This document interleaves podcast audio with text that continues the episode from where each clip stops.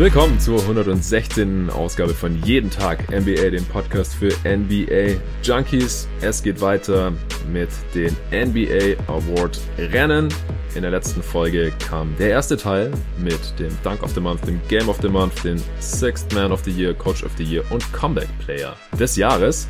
Heute geht's weiter mit dem zweiten Teil. Wir besprechen den Most Improved Player, Rookie of the Year, Least und Most Valuable Player und Defensive und Offensive Player of the Year. Das heißt noch einiges vor uns. Ich habe natürlich wieder den Julius Schubert am Start. Hi Julius. Hi. Ja, bevor wir gleich loslegen, noch ein kurzer Shoutout wir haben einen neuen Supporter auf Steady bekommen und zwar den Philipp Servatius. Das ist ein ehemaliger Kollege von GoToGuys.de, hat da jahrelang NCAA gescoutet und an den Draft Scouting Reports am Draft Power Ranking mitgewirkt. Ich habe auch einige Pots früher mit ihm aufgenommen. Ich habe ein bisschen geschrieben mit ihm die Tage. Er hat gemeint, er scoutet mittlerweile nicht mehr die NCAA. Er findet es einfach entspannter mittlerweile, sich abends mal ein NBA-Game zu gönnen und ist auch hier jetzt großer Fan von jeden Tag NBA geworden. Hat sich gedacht, er supportet hier als All-Star. Kann jeder machen, wenn er möchte, gerade wenn die Sponsorendeals von Blinkist oder MyMüsli jetzt nichts für euch waren oder sind oder vielleicht auch von zukünftigen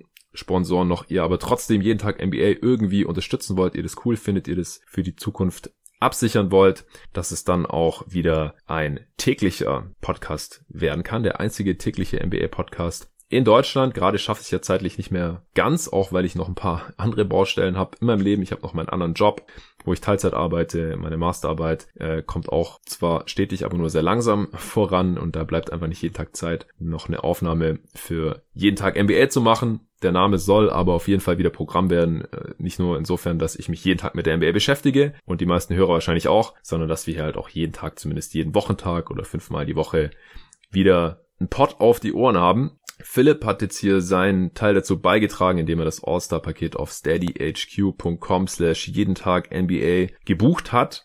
Da gibt's drei Optionen für euch, für drei Euro im Monat, fünf Euro im Monat oder zehn Euro im Monat zu unterstützen. Die heißen dann Bankspieler, Starter oder All-Star. Bei dem Starter- und All-Star-Paket gibt's den Shoutout hier im Pod dazu und noch das eine oder andere Goodie, sobald genügend Supporter da erreicht werden. Jetzt in letzter Zeit kam ein bisschen weniger, verstehe ich auch, weil es einfach gerade kein täglicher Pod mehr ist. Da ist man dann vielleicht ein bisschen skeptisch und will erstmal abwarten, ob ich das noch wirklich durchziehe.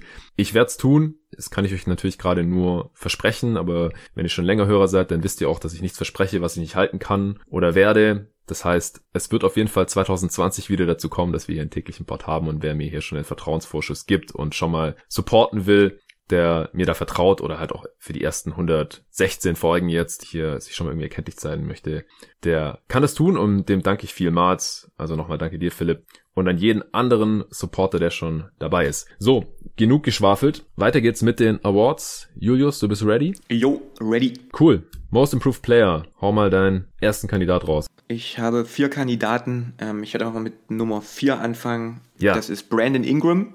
Mhm. Den habe ich auch schon in einem Video näher betrachtet, was letzte Woche rauskam, was aber leider auch schon gesperrt wurde. Oh. Ähm, vielen Dank auf jeden Fall. Wie kommt's eigentlich? Naja, das ähm, lässt sich nicht so wirklich sagen. Also es wurde wieder vom Broadband NBA Account weltweit gesperrt, also nicht nur keine Monetarisierung, was ich ja eh nicht mache, aber halt auch weltweit gesperrt. Das ist immer ein Glücksspiel. Also die Videos sind immer von derselben Quelle, immer von der offiziellen NBA-Seite und bei manchen Videos wird halt Urheberrechtsanspruch geclaimed, bei manchen wird Monetarisierung gesperrt und bei manchen wird weltweit gesperrt. Das Caruso-Video wurde auch gesperrt dann.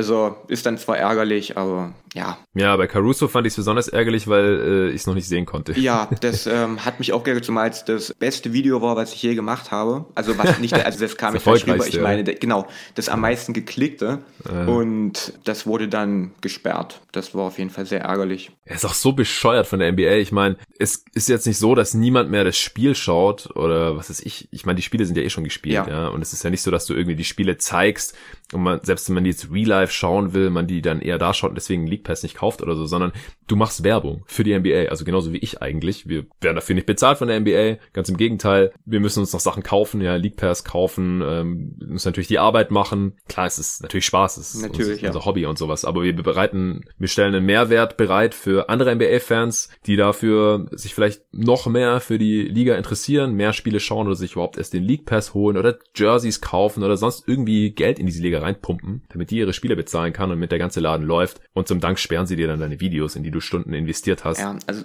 ich meine, wenn sie sagen, okay, du kannst damit kein Geld verdienen, weil das unser Bildmaterial ist, dann, dann kann ich das ja verstehen.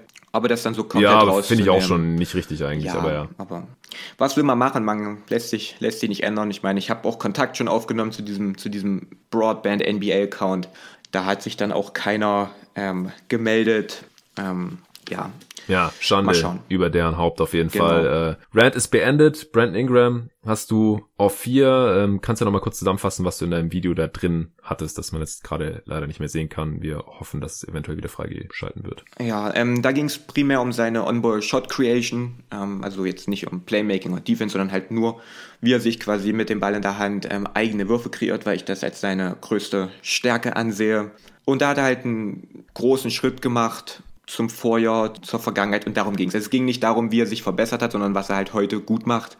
Mhm. Aber die Verbesserungen sind auf jeden Fall klar sichtbar. Das spiegelt sich in den Statistiken klar. wieder. Also deutlich mehr Punkte. Er nimmt dreimal so viele Dreier, trifft er auch sieben Prozent mehr. Offensive Rating ist höher, True Shooting ist höher, Usage ist höher. Also mit der Verletzung von Zion ist er quasi da die primäre offensive Option und liefert da wirklich ab. Da hängt viel mit seinem Wurf zusammen, dass er jetzt ähm, auch verteidigt werden muss, weil da ja. Quote und Volumen deutlich angestiegen sind und das eröffnet halt für sein restliches offensives Spiel da verändert das halt eine ganze Menge. Und ich habe ihn halt hier auf vier, weil er sich natürlich stark verbessert hat, aber ich habe ihn halt auch nur auf vier, weil er hat schon mal auf einem ähnlichen Level gespielt und zwar den letzten Monat, die letzten anderthalb Monate für die Lakers, bevor er krankheitsbedingt seine Saison beenden musste. Also mhm. das war im Februar, März 2019, da hat er auch schon mal über, über eine Zeit von fünf, sechs Wochen da ähnlich viele Punkte gemacht bei ähnlicher Effizienz und hat da auch schon bei den Lakers dominiert. Und klar hat er sich nochmal weiter verbessert, vor allem was jetzt seinen Wurf angeht, aber er hat quasi da jetzt weitergemacht, wo er da als Lakers-Spieler aufgehört hat. Und er ist quasi jetzt kein komplett neuer Spieler, sondern man hat schon gesehen, dass da die Anlagen da sind und in was für eine Richtung das geht. Und dementsprechend kann ich ihn da jetzt nicht höher als vier nehmen, weil ich finde, dass die anderen Kandidaten da größere Sprünge gemacht haben. Mhm, ja, interessant. Aber äh, der Wurf war ja bei den Lakers auch in dem Stretch noch nicht auf dem Niveau, wo ja, er jetzt ist, oder? genau. Also er hatte, ich glaube vor zwei Jahren hatte er, eine, da hat er auch 40 Prozent getroffen, aber halt auch nur bei sehr, sehr geringem Volumen. Ich glaube bei zwei Dreiern pro Spiel oder so. Also die... Ja, 2,5 auf 100 Possessions. Ja, das also ist das ist schon extrem wenig. Na, hat er 39 Prozent getroffen. Ja. Genau. Also wie gesagt, der Wurf ist halt so die ganz große Sache, die jetzt für ihn wirklich da ganz, ganz viel verändert. Und ja, ja, genau. Das ist wirklich einer der bemerkenswertesten Sprünge, was den Wurf angeht. Also, hast du schon gesagt, er nimmt mehr als dreimal so viel drei, jetzt acht auf 100 Possessions, ist schon sehr, sehr gutes Volumen, trifft noch 40 Prozent. Also, da ähm, ist die Quote zwar auch ein bisschen hin und her gegangen, aber ich habe jetzt nochmal geschaut, im Dezember hat er immer noch, ich glaube, über 40 Prozent getroffen. Ich ja. schaue gleich nochmal. Ja. Und die Freiwurfquote, also es ist richtig heftig. Ja, also der hat davor Fall. immer im 60er Bereich getroffen, jetzt 86 Prozent. Das ist schon, das ist heftig, 20 Prozent. Steigerung. Ja. Da müsste man mal äh, Dennis Janssen drauf schauen lassen, unseren mhm. Wurfdoktor. Mit dem ist übrigens auch ein zweiter Teil geplant, irgendwann noch diese Saison. Steht noch kein Datum, aber die Folge, die Wurfdoktor-Spielchen mit Dennis Janssen kam Anfang Dezember raus. Die ist so gut angekommen, das Feedback war so überwältigend, dass wir gesagt haben, komm, wir machen noch mal eine und schauen uns da noch ein paar weitere Spieler an. Und das Brandon Ingram natürlich jetzt auch hier so ein Vorzeigebeispiel für einen Spieler, der sich krass verbessert hat. Und dann kann der Wurfdoktor ja mal draufschauen. Obwohl ich gar nicht finde, dass sich der Jumpshot an sich so heftig verändert hat. Ich finde, ich finde, es okay. hängt auch viel äh, mit gut, das lässt sich jetzt schwer sagen als Außenstehender, aber mit Selbstbewusstsein, Selbstvertrauen zusammen und halt mhm. halt auch mit dem Spielsystem. Also das, die Offensive, die Luke Walton, ich will da jetzt nicht zu sehr ins Detail gehen, letztes Jahr da gelaufen hat, die war halt auch nicht darauf ausgelegt, dass da ähm, großartig offene Würfe ähm, entstanden sind so wie das jetzt bei den Pelicans meiner Meinung nach eher der Fall ist. Also klar, das sieht alles ein bisschen, ein bisschen schöner aus ähm, und die Zahlen bestätigen das ja, aber ich glaube, dass da jetzt, also er hat jetzt nicht einen komplett neuen Jumpshot oder sowas oder da jetzt, jetzt riesige Veränderungen dran gemacht. Ja. Mhm. Ja, ja. Also ich sehe es auch so wie du. Ich habe ihn, also ich habe quasi fünf Kandidaten, wobei man bei drei davon halt streiten kann, ob die überhaupt zulässig mhm, sind. Ja. Äh, ich hatte sie halt im November schon drin. Wer sich erinnert, weiß es schon. Ansonsten sage ich es jetzt auch gleich nochmal. Dadurch wäre Ingram dann auf fünf. Wenn man die drei rausnimmt, dann ist er auf zwei. Von daher auch ein, ein heißer Kandidat auf jeden Fall auf diesen Award. Der bringt halt auch die totalen Zahlen mit, was halt bei den Stimmberechtigten immer relativ viel Gewicht hat. Ja, 25 Punkte pro Spiel, 7 Rebounds, 4 Assists. Das ist schon krass. Wermutstropfen ist halt ein bisschen, dass die Pelicans nicht gut sind. Also auch nicht mit ihm auf dem Feld. Ja, also er legt jetzt zwar Star-Zahlen auf, aber der Star-Impact lässt sich jetzt halt noch nicht so wirklich ablesen. Also mit ihm auf dem Feld sind die Pelicans quasi genauso schlecht, wie wenn er nicht spielt. Das kann verschiedene Gründe haben. Ist keine große Sample-Size jetzt nach 32 Spielen und so weiter. Das ist jetzt nicht bei mir das Hauptargument, aber bei den allermeisten Stars, ich will jetzt nicht wieder hier die DeMar Rosen-Debatte aufmachen oder sowas, ist es halt so, dass das Team halt auch statistisch gesehen besser performt, einfach wenn der Spieler drauf ist, als wenn er nicht drauf ist. Ganz einfach ausgedrückt. Und das ist bei Ingram bisher noch nicht der Fall. Muss man auf jeden Fall im Auge behalten. Dann auch mal gucken, wie es ist, wenn und falls Zion hoffentlich irgendwann bald zurückkommt, wie sich das dann entwickelt. Gut, dann äh, würde ich jetzt mal meinen nächsten raushauen. Und zwar habe ich da Jalen Brown. Den hat David letztes Mal schon ins Gespräch gebracht. Da hatte ich ihn noch nicht so auf dem Schirm, aber der hat jetzt auch nochmal einen wirklich heftigen Dezember aufs Parkett gelegt. Und daher wäre er, wenn, und ich sag's jetzt einfach nochmal, man Doncic und Devonta Graham quasi ausschließt, weil sie Spieler im zweiten Jahr sind und normalerweise Sophomores einfach diesen Award nicht bekommen und Siakam ihn nicht bekommt, weil er ihn letztes Jahr schon bekommen hat, dann wäre Jalen Brown auf jeden Fall Stand heute mein Favorit. Er hat sich vor allem was das Scoring und die Wurfquoten angeht, extrem gesteigert. Also das war auch wirklich ein Schritt, der wichtig war, Richtung Star sein, Richtung diesen knapp Max-Deal, den er da jetzt bekommen hat vorzeitig. Ich hatte es neulich auch schon mal, ich glaube, beim Power Ranking erwähnt. Er trifft ungefähr sechs Prozent besser aus dem Feld, was äh, daran liegt, dass er ungefähr sechs Prozent besser von drei und von zwei trifft und fast zehn Prozent besser von der Freiwurflinie. Dadurch ist sein True Shooting um 8% gestiegen, was ein Riesenschritt ist und insgesamt auch sein Offensive Rating auf 116 katapultiert hat. Davor war er immer so bei 102, 105, 106 die ersten drei Jahre, was unterdurchschnittlich ist. Jetzt ist er ganz, ganz klar überdurchschnittlich bei einem riesigen Output auch, macht auch mehr Playmaking. Dadurch sind die Turnovers zwar ein bisschen hochgegangen, aber dadurch, dass er so viel besser trifft von überall, so viel besser abschließt, zieht auch mehr Freiwürfe als in der letzten Saison, reboundet mehr, also wirklich über alle statistischen Kategorien hinweg, alle Facetten des Spiels hat er sich verbessert. Defensiv auch noch, hat David auch schon im letzten Pod gesagt, er fällt weniger auf Pumpfacts rein, was eine sehr große Schwäche von ihm war, ist Offball besser geworden, On-Ball war schon immer extrem gut. Also Jalen Brown ist, äh, wie gesagt, wenn man die anderen drei disqualifiziert, für mich stand heute der Most Improved Player. Wo hast du den oder hast du den dabei bei deinen Kandidaten? Ich habe Jalen Brown genau vor Brandon Ingram. Ah, also okay. auch da, wo du ihn hast. Ich habe jetzt zwar nur zwei Spieler vor ihm, aber ähm, prinzipiell da in einer ähnlichen Position. Und ähm, ja, alles, was du schon gesagt hast, habe ich hier auch in meinen Notizen stehen. Und was ich halt so krass finde, ist, dass er halt es geschafft hat von dem Spieler, der eigentlich nicht für sich selber aus dem Dribbling einen Wurf kreieren kann, mhm. hat er sich zu einem Spieler entwickelt, der das kann. Und das ist ähm, finde ich, ein ganz, ganz großer Schritt. Und das ist halt für, für seine Offense ein Gamechanger, weil das einer der wichtigsten Skills ist, die du als ähm, primäre offensive Option haben kannst, dass du dir aus dem Dribbling ähm, einen Jumper und einen Drive richtig kreieren kannst. Und das kann ja. er jetzt, das hat er sich angelernt. Ähm, und da muss man einfach den Hut vorziehen. Und ich war nie der größte Jalen Brown Fan, ähm, wenn ich ehrlich bin. Damals ja auch immer, wenn es dann um den Anthony Davis Trade ging und dann wurden die Lakers mhm. Jungspieler und die Boston Jungspieler miteinander verglichen und ich war nie so wirklich hoch, was Jalen Brown angeht, aber was er da diese Saison zeigt, auch in Kombination mit dem Teamerfolg in Boston, ähm, da bin ich absolut begeistert und habe ihn auch deswegen halt hier vor Brandon Ingram. Mhm. Gut, dann sind wir uns ja einig. Du hast jetzt noch zwei Spieler vor ihm, richtig? Genau. Ich habe. Äh, sind, sind das jetzt die, die ich schon genannt habe, oder hast du noch jemand anderen? Das sind zwei davon sind, von denen du schon genannt hast. Zwei davon, ja. Okay, dann hau doch mal den ersten raus. Genau, also Devontae Graham ist mein einer der Kandidaten, also nicht der, für den ich mich im Endeffekt entschieden habe. Und was halt sein großes Argument ist, ist, dass er ein komplett anderer Spieler ist. Also wirklich ein komplett mhm. anderer Spieler. Und das war ja auch so ein bisschen das, das große Argument, warum Siakam letztes Jahr gewonnen hat, weil er halt nicht nur verbessert ist, wie zum Beispiel in D'Angelo Russell war, sondern weil er halt ein komplett anderer Spieler war in einer komplett anderen Rolle. Und ähm, da arbeite ich auch gerade an einem Video, das werde ich nachher auch noch fertig machen, das wird dann morgen kommen, dass er halt da wirklich in all seinen Stats explodiert ist und da gleichzeitig die Usage Rate und die Minuten sind durch die Decke gegangen, aber auch gleichzeitig die, die individuellen Werte und der übernimmt Playmaking-Aufgaben. Und was mir halt auch aufgefallen ist, weil ich, ich muss ehrlich sagen, ich kannte ihn nicht bis vor ein paar Monaten. Ich habe nicht sehr viel von Charlotte gesehen letztes Jahr. Ja, da bist du nicht der Einzige wahrscheinlich. Und jetzt für das Video morgen habe ich mir mal ein bisschen was angeguckt, ähm, wie er dann letztes Jahr gespielt hat. Und was mir halt aufgefallen ist, die haben ihn letztes Jahr ignoriert. Defenses haben ihn am Perimeter frei stehen lassen und ihm Würfe gegeben. Und das ist halt jetzt überhaupt nicht mehr möglich ähm, was er da für eine Shooting Gravity entwickelt hat und wie er halt nicht nur seinen eigenen Dreier kreieren kann, sondern wie man auch Plays für ihn laufen kann, wo er dann Dreier aus der Bewegung nimmt. Und das ist so, das ist unglaublich wertvoll, wenn ein Spieler nicht nur für sich selber kreieren kann, sondern auch man äh, Setplays für ihn laufen kann, wo er dann halt über den Screen geht und dann einen Dreier aus der Bewegung nimmt. Und das ist halt absoluter Wahnsinn. Und was halt für ein bisschen gegen ihn spricht, ist, dass er halt im zweiten Jahr ist und da letztes Jahr nicht wirklich viel gezeigt hat. Aber wenn man das jetzt mal außen vor lässt oder man das jetzt nicht als Argument nimmt, warum er jetzt nicht im Ranking sein sollte, dann habe ich ihn hier an zwei, einfach weil er wie angesprochen ein komplett neuer Spieler geworden ist. Ja. ja.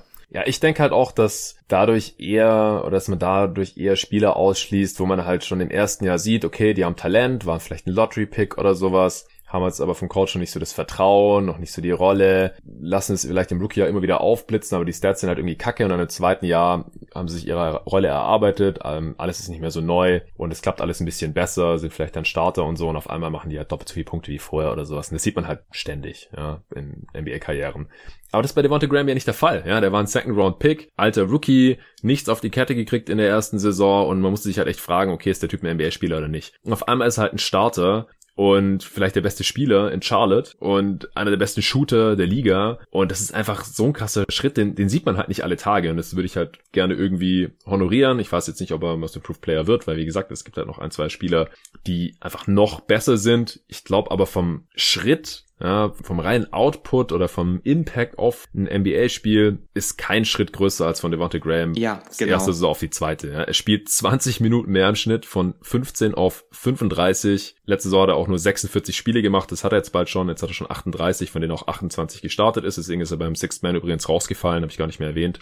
Da hatte ich ihn letztes Mal noch drin. Der war noch knapp qualifiziert. Aber ja, Borrego hat halt schnell gemerkt, okay, das ist unser bester Spieler. Der muss starten. Und selbst wenn er dann halt neben Terry Rozier startet, den wir im Sommer 58 Millionen gegeben haben, dann ist es halt so. Ja, jetzt legt Graham, was ich, viermal so viele Punkte auf wie im letzten Jahr, dreimal so viele Assists. Das ist einfach ein Sprung, den sieht man nicht alle Tage und deswegen habe ich ihn ja auf jeden Fall noch mit drin. Ist mir scheißegal, ob er im zweiten Jahr ist oder nicht.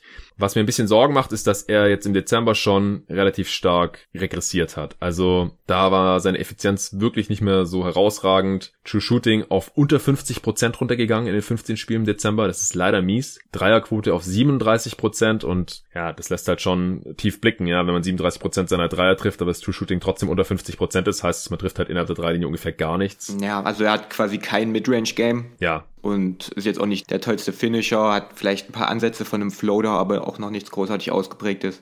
Also er lebt schon ja. wirklich sehr von seinem Dreier, das muss man sagen. Genau, und hat er am Anfang noch über 50 Prozent getroffen. Also im, im Oktober in den fünf Spielen hat er losgelegt wie die Feuerwehr, im November noch knapp 40 und jetzt im Dezember 37 und im Januar in den zwei Spielen jetzt 33. Ich hoffe, das ist kein Trend. Ja, naja, man merkt Aber, halt auch, dass er, an, dass er anders verteidigt wird. Genau. Dass ähm, Gegner jetzt nicht mehr unter Screens gehen können und dass man ihm jetzt halt ja. auch nicht mehr Platz lassen kann, wenn er halt Offball neben Rosier spielt. Das macht sich schon bemerkbar. Ja, exakt. Also die Scouting Reports sind dann halt angepasst. Das braucht immer so ein paar Spiele und ein paar Wochen, vielleicht auch Monate, je nachdem, wie schnell die Scouts dann da halt sind oder wie wichtig das dann halt ist oder als wie wichtig das angesehen wird, ja, dass man dann halt auf Graham achtet. Aber ich glaube, das hat dann halt jeder mitbekommen, dass man den halt lieber nicht mehr werfen lassen sollte und das macht es ihm halt schon schwerer. Also die totalen Zahlen sind immer noch gut. Im Dezember trotzdem noch 20 und 8 aufgelegt, aber halt nicht mehr so effizient. Und wenn er dann halt im Endeffekt ein unterdurchschnittlich effizienter Offensivspieler ist, dann hat er zwar noch seinen Wert, weil er natürlich für andere kreiert und auch die Gravity hat und so weiter, dann ist das Offensivrating jetzt von 106 oder sowas, wenn es sich da irgendwie einpendelt, jetzt nicht extrem tragisch, aber ist halt ein ganz anderer Spieler, als wenn er stark überdurchschnittlich ist und quasi auf einem Star-Niveau performt. Das muss man auf jeden Fall im Auge behalten, aber Stand heute hätte ich ihn hier noch auf Platz 2, einfach weil der Sprung so riesig ist. Wen hast du denn auf Platz 1? Ich habe mich für Luka Doncic entschieden. okay. Weil. Also auch ein Zweitjahresspieler. Genau. Mhm. Einfach weil ich diesen diesen Sprung vom, vom Rookie of the Year zu einem Top 10 Spieler, zu einem MVP-Kandidaten, zu einem Superstar. Dieser, dieser Schritt von einem Star zu einem Superstar ist für mich nicht nur der schwerste Schritt, sondern ein Schritt, den ich am höchsten bewerten würde und dass er es halt gleichzeitig noch geschafft hat, dass seine Statistiken alle nach oben gehen. Also er hat, sein Offensive Rating war bei 107 und jetzt ist es bei 120, obwohl er noch eine größere offensive Rolle hat. Das muss man sich mal überlegen, ja, ähm, was der da für Historisches leistet. Führt er die Dallas Offense an. Ist der Hauptgrund, warum Dallas überperformt, vor allem offensiv. Und ja, genau, ich habe es hier auch stehen. Seine Usage ist von 30%, was schon hoch war, auf 36% angestiegen. Ja. Und da kommt in meinen Augen dann auch keiner der anderen Spieler daran. Ja, also ich hatte ihn letztes Mal auf eins und da hat sich nichts geändert. Also wenn man ihn drin hat, dann, dann ist er der Most Improved Player. David hat gesagt, er nimmt keine Zweitjahresspieler, aber er hat sogar auch überlegt, seine Regel für Doncic zu brechen. Also das sagt auch schon einiges aus. Also ich glaube halt, dass der Sprung von Graham vom Fringe NBA-Spieler zu einem sehr guten Starter im Prinzip größer ist, aber der von Doncic ist halt wichtiger. Ja. Also, weil von, ja, dem Star-Level, das er schon als Rookie gezeigt hat, dann zum MVP-Level, das schaffen wahrscheinlich mehr Spieler als den Sprung, den Devonta Grant ja, schaffen. Also nicht genau, viele. Es gibt genau. ja nicht viele auf MVP-Level, aber das hat man halt schon gesehen, ja. Spieler, der Rookie of the Year geworden ist, braucht mal sehr länger, ja. Das passiert dann nicht schon mit 20, aber dann werden die vielleicht zwei, dreimal All-Star erstmal. All-NBA irgendwas und dann mit Mitte 20 oder so sind die dann halt MVP-Kandidaten. Das ist jetzt nichts, was noch nie da war. Aber der Sprung innerhalb von einer Saison und schon mit 20, das ist halt richtig heftig und deswegen ist auch Doncic mein Most Improved Player. Ich denke, wir sprechen nachher noch bei dem einen oder anderen Award über Doncic, deswegen will ich mir jetzt das, was ich im Vergleich zum letzten Mal noch über ihn sagen möchte, noch aufheben. Wieso hast du Siakam jetzt nicht drin? Einfach weil er schon gewonnen hat? Ähm, nein, nicht mal unbedingt deswegen einfach weil ich natürlich großen Respekt davor habe, dass er quasi von einer zweiten Option zu einem Franchise-Spieler geworden ist, aber da sind mir auch einfach die Werte zu stark abgefallen, wenn ich ehrlich bin. Also, mhm. wenn ich jetzt hier mal nachschaue, also sein Offensive Rating war letzte Saison bei 120 und ist jetzt bei 107. Und wenn man jetzt zum Beispiel auch auf die True Shooting guckt, die ist jetzt von, von 63% letztes Jahr, ist jetzt bei 55,5. Das ist ja alles nichts Dramatisches. Und es hängt natürlich auch damit zusammen, dass seine Rolle jetzt deutlich höher ist und dass er da auch mehr Pull-Up-Dreier nimmt. Aber da finde ich, klar hat er sich weiterentwickelt und hat einen Sprung gemacht, aber das wird alles ein bisschen relativiert dadurch, dass er halt dann deutlich ineffizienter ist, in meinen Augen. Disqualifiziert sich das ein bisschen. Also er wäre mein fünfter Kandidat, den man vielleicht noch erwähnen kann. Aber wenn ich jetzt das vergleiche mit dem, was die anderen vier Kandidaten da gemacht haben, bin ich mir gar nicht sicher, dass er unbedingt so ein so heftig verbesserter Spieler ist als unbedingt im letzten Jahr. Jetzt mal abgesehen vielleicht von seiner Fähigkeit, jetzt aus dem Dribbling von hinter der Dreierlinie zu werfen, wenn das Sinn macht. Ja, was halt auch ein extrem wichtiger Skill ist. Ja. Das stimmt natürlich. Ja. Also ich hätte ihn immer noch auf zwei, aber er ist jetzt halt gerade auch verletzt. Das äh, tut ja, seinem Case auch, dazu, auch ein ja. bisschen weh natürlich, ja, weniger Impact ist klar. Aber wenn man sich jetzt halt nur den Sprung anschaut, finde ich es halt noch mal ein bisschen beeindruckender als jetzt Brown, Graham oder Ingram. Okay. Einfach weil er eine größere Rolle hat. Vielleicht nicht größer als Ingram, oder ist vielleicht vergleichbar, aber die Raptors sind halt ein Winning Team und die Pelicans halt nicht. Hm. Von daher finde ich schon noch beeindruckender. Mir macht seine Effizienz auch ein bisschen Angst. Also bei der Oktoberausgabe, äh, Novemberausgabe, Oktoberausgabe gab es ja keine, aber da hat der Oktober halt noch sehr stark mit reingespielt und er hat halt auch brandheiß angefangen. Ja, genau. Hatte, in den fünf Spielen im Oktober hat er noch ein True Shooting von 63 gehabt, das ist Superstar-Level mit einer 33er Usage, Offensivrating von 115, 28 Punkte pro Spiel, 9 Rebounds, 4 Assists, absolut kranke Zahlen. Und im November ist es dann schon stark zurückgegangen. Da hat er schon nur noch 104 gehabt. Dann im Schnitt war es halt immer noch gut beim letzten Pot zu den Awards. Aber jetzt im Dezember hat er sich halt auf dem Niveau so eingependelt in den neun Spielen, die er noch gemacht hat, bis er sich dann verletzt hat. Also der Dreier fällt zwar immer noch, True Shooting aber halt 55 Prozent, wie du schon gesagt hast, das ist ungefähr Ligaschnitt, was eigentlich gut ist, wenn man halt so eine hohe Usage hat. Also ist jetzt nicht schlecht, aber er begeht halt relativ viele Turnovers, deswegen halt unterdurchschnittliches Offensivrating im Endeffekt. Und die totalen Zahlen sind halt auch ein bisschen runtergegangen im, im Vergleich zu dem extrem heißen Start. 25, 7 und 3 im Schnitt lässt sich natürlich immer noch sehen, ist immer noch sehr viel stärker als letzte Saison. Weil letzte Saison war halt einfach, ja, dritte oder vierte Option. So, hm. Zwar bei einem Contender, beim Championship-Team, keine Frage, aber dann halt erste Option bei einem Team zu sein, das um Homecourt mitspielt, das finde ich halt schon immer noch einen extrem ja. heftigen Schritt. Deswegen, wenn da die Stats noch ein bisschen positiver gewesen wären, ähm, hätte ich ihn da sicherlich auch dabei gehabt. Ich habe da, wenn ich jetzt noch ein bisschen Eigenwerbung machen darf, auch dazu schon ein Video gemacht. Darfst du.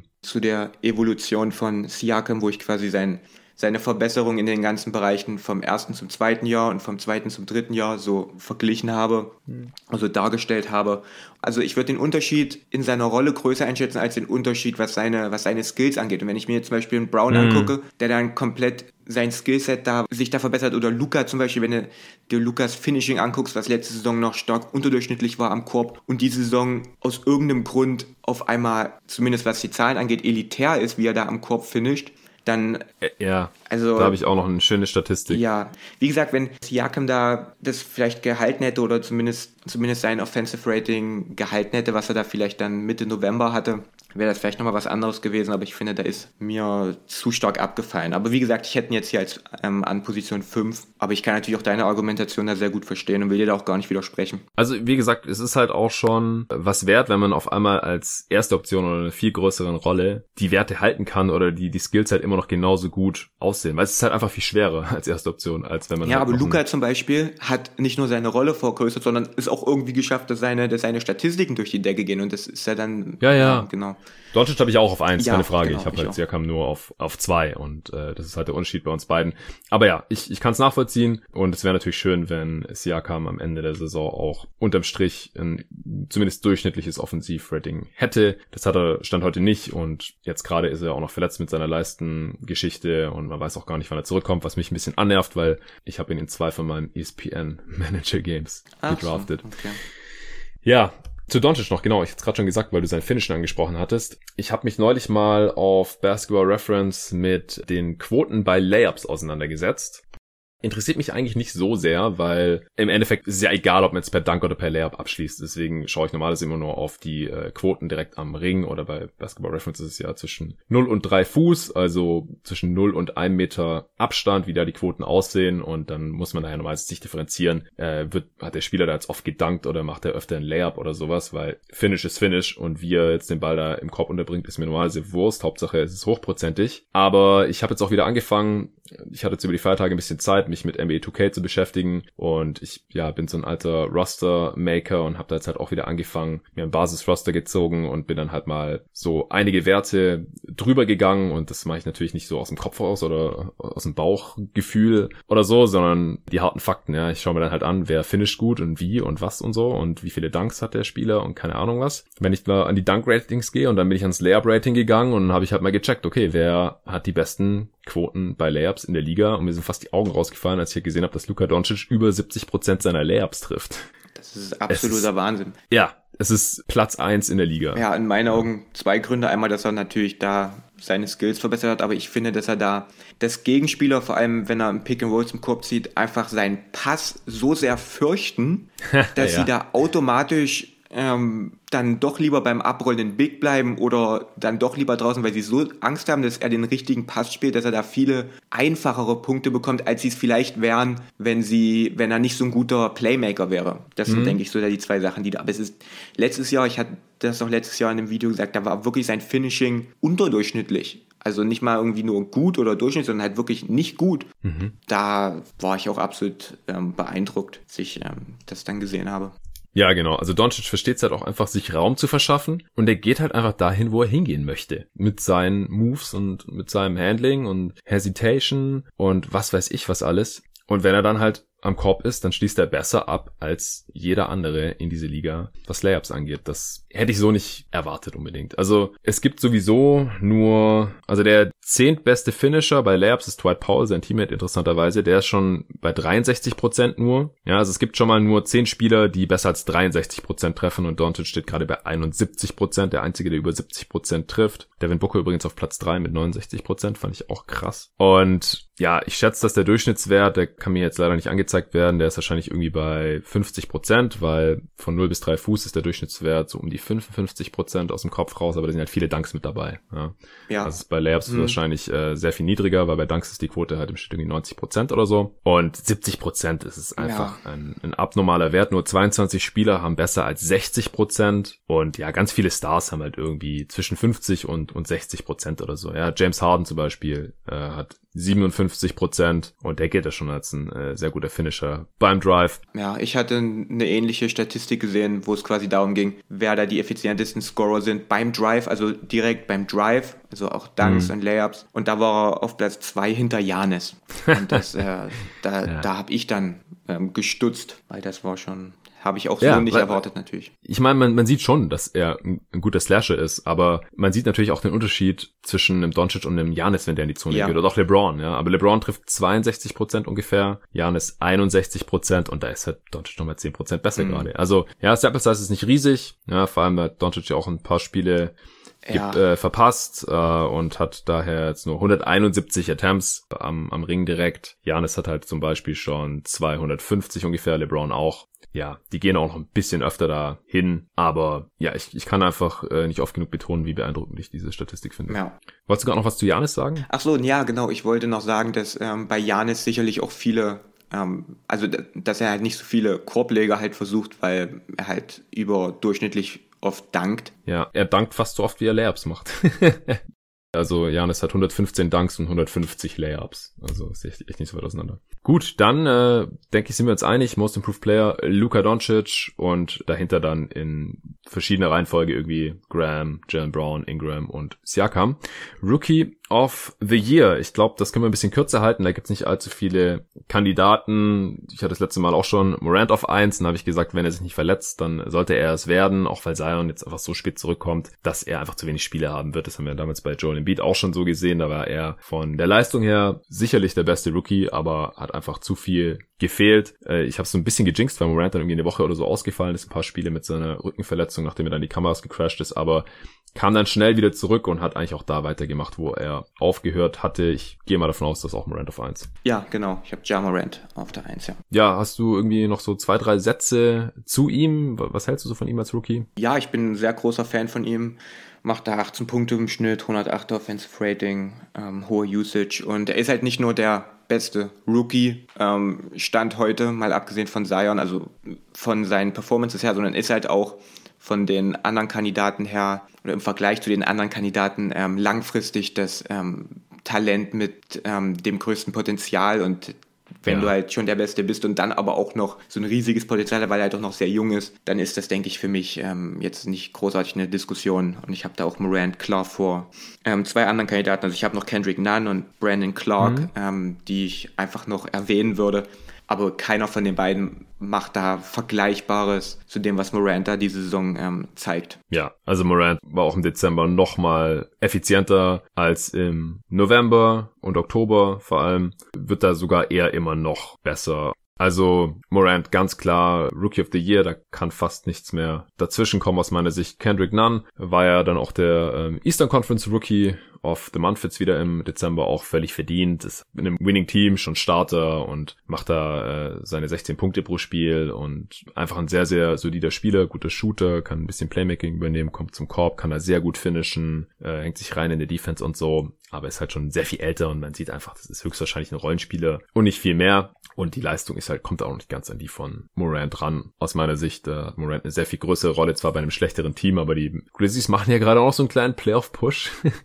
Ja, und äh, Brandon Clark, klar, der andere Spieler von den Grizzlies, die treuen Hörer wissen es, ich bin da eh ein großer Fanboy, spielt aber halt einfach nicht genug, um hier irgendwie ein ernstes Wörtchen mitzureden, weil er halt nur von der Bank kommt hinter Jaron Jackson Jr. und Vernon Jonas aus meiner Sicht könnte auch noch ein paar Minuten mehr sehen, der sieht nur so gut 20 Minuten im Schnitt, weil er einfach sowohl offensiv als auch defensiv extrem gut ist, hat auch schon ein älterer Rookie.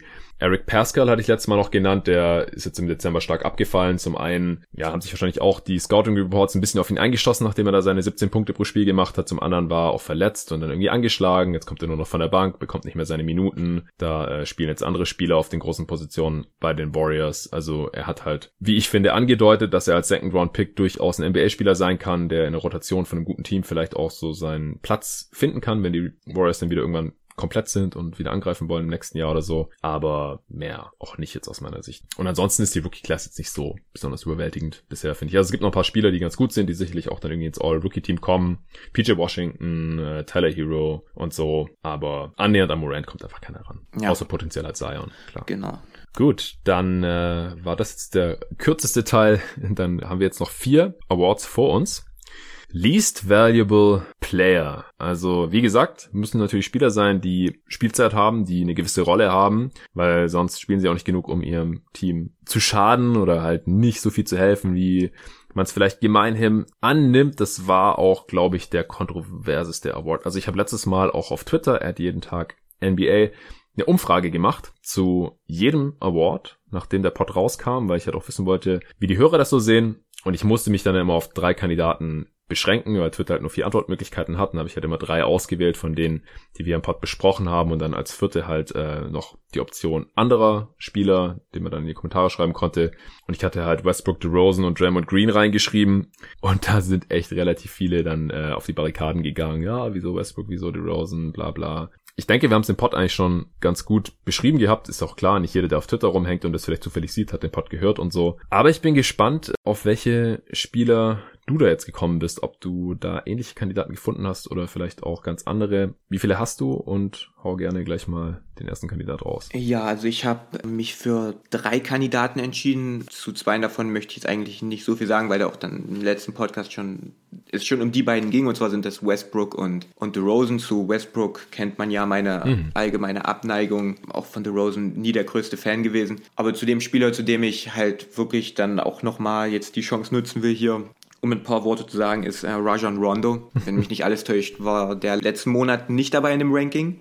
Nee. Ja, da war er aber auch noch nicht so mies. Also, wenn man das jetzt auf seine Spielzeit guckt. Da war er auch noch verletzt teilweise, glaube ich. Ja, oder? hat den Anfang der Saison verpasst, genau dann zwischendurch auch nochmal. Also er spielt 21 Minuten pro Spiel. Das sind 21 Minuten zu viel, wenn ich das okay. mal so sagen darf. Und ich bin ja wirklich ein, ein Fan und ich setze mich dann auch ähm, häufig dann nachts von Fernseher und gucke mir die Lakers-Spiele an und es ist immer die, das pure Vergnügen momentan. Und sobald man sieht, wie Rondo sich erhebt, ähm, um halt eingewechselt zu werden, kriegt man schlechte Laune. Das ist mittlerweile schon so, das lässt sich ganz schwer beschreiben. Man, man sieht, wie er dabei ist, sich da auszuziehen und du denkst ja, das war jetzt eine Menge Spaß, den wir jetzt gerade miteinander hatten. Aber jetzt kommt Rondo und jetzt hat sich das noch wieder so dieses, es macht halt einfach nicht nur keinen Spaß, da zuzugucken, sondern es ist halt auch wirklich enttäuschend, wie dann da gespielt wird. Und man hat das wirklich richtig gesehen in den beiden Spielen gegen, gegen Phoenix und gegen New Orleans. Da hatten die Lakers jeweils über 40 Punkte, ich glaube 43 und 42 in den ersten Vierteln. Und da schon wirklich am Anfang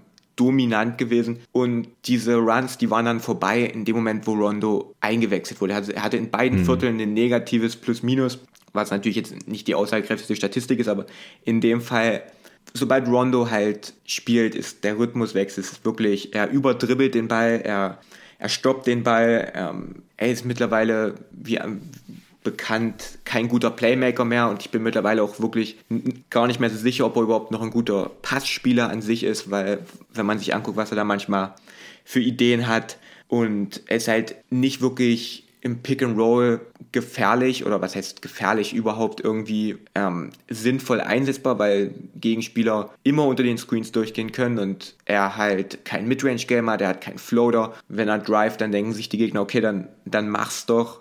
Und er hat keine Off-Ball-Gravity überhaupt keine. Er hatte keine, als er 50% getroffen hat zwischendurch. Und er hat jetzt weiterhin keine. Ich hatte ein Video über Rondo gemacht und ich hatte es auch nochmal bei Instagram geschrieben. Ein Dreier von, von Rondo, den er halt erfolgreich macht, das ist wie wenn ich in einer Masterphase bin und ein Mac-Menü esse. Die Kalorien, die man durch das Mac-Menü zu sich nimmt, die zählen zwar, es sind offiziell Kalorien, aber sie bringen dir halt überhaupt nichts. Und genauso ist es mit einem Rondo Dreier. die, es, es zählen zwar die drei Punkte, die er macht, aber es bringt dir halt wirklich überhaupt nichts. Weil es bringt dir halt erst was, wenn ähm, Defenses dich anders verteidigen und das machen sie nicht. Und Lassen ihn komplett frei stehen. Genau, komplett. Und defensiv weiterhin katastrophal und ähm, hat ein Net-Rating von minus 8 und bis auf Kuzma sind alle, ist das Net-Rating von allen Spielern besser, wenn sie nicht mit Rondo spielen. Und noch eine Sache, die ich auch noch sagen will, Rondo wird nachgesagt, dass er einen extrem hohen Basketball-IQ hat. Und dass er sich nicht nur oft für klüger hält als der Coach, sondern dass er es möglicherweise auch ist.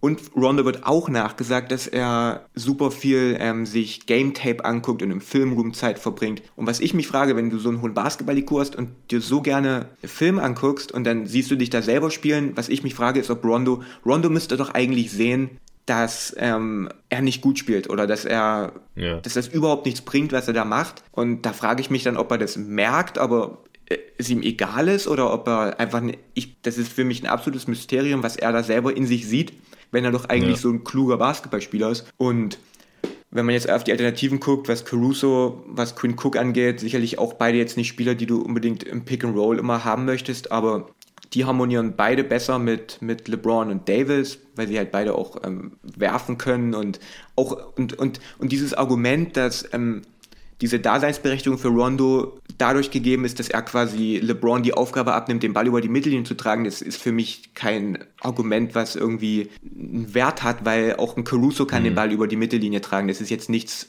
was jetzt unbedingt nur Rondo kann. Und auch Caruso mhm. kann Plays einleiten. Und ja, deswegen ist Rondo da für mich ähm, nicht jetzt unbedingt, was einen Vertrag angeht, weil das ist ein Minimalvertrag, aber jetzt vor allem auf die Minuten gesehen und auf die Rolle, die er hat und vor allem auch mit Blick auf die Playoffs ähm, wenn, wenn Rondo in den Playoffs auch 20 Minuten pro Spiel macht, dann sehe ich da ernsthafte Probleme. Und er schadet halt dem Team. Er ist halt nicht nur nicht wertvoll, er schadet halt. Und das ähm, ist halt der Grund, warum ich hier mich da jetzt auf ihn so fokussiert habe, was diesen Titel angeht, weil es halt wirklich frustrierend ist, Nacht für Nacht für Nacht Rondo spielen sehen zu müssen. Und wenn ich das jetzt hier so knallhart sage, dann äh, kommt das wirklich von Herzen, weil ich es mittlerweile echt leid bin, mich mit Rondo zu beschäftigen. Also du meinst ganz klar, Rondo sollte keine einzige Minute sehen und er bringt nur Negatives ins Game der Lakers. Äh, naja, was man ihm zugutehalten kann, ist, dass er halt LeBron den Ball abnimmt und dass LeBron nicht so viel machen muss und dass er halt ein bisschen Chemie mit Anthony Davis hat aus und halt wirklich versucht, den in Szene zu setzen. Aber ähm, ich finde, dass man durchaus den Großteil seiner Minuten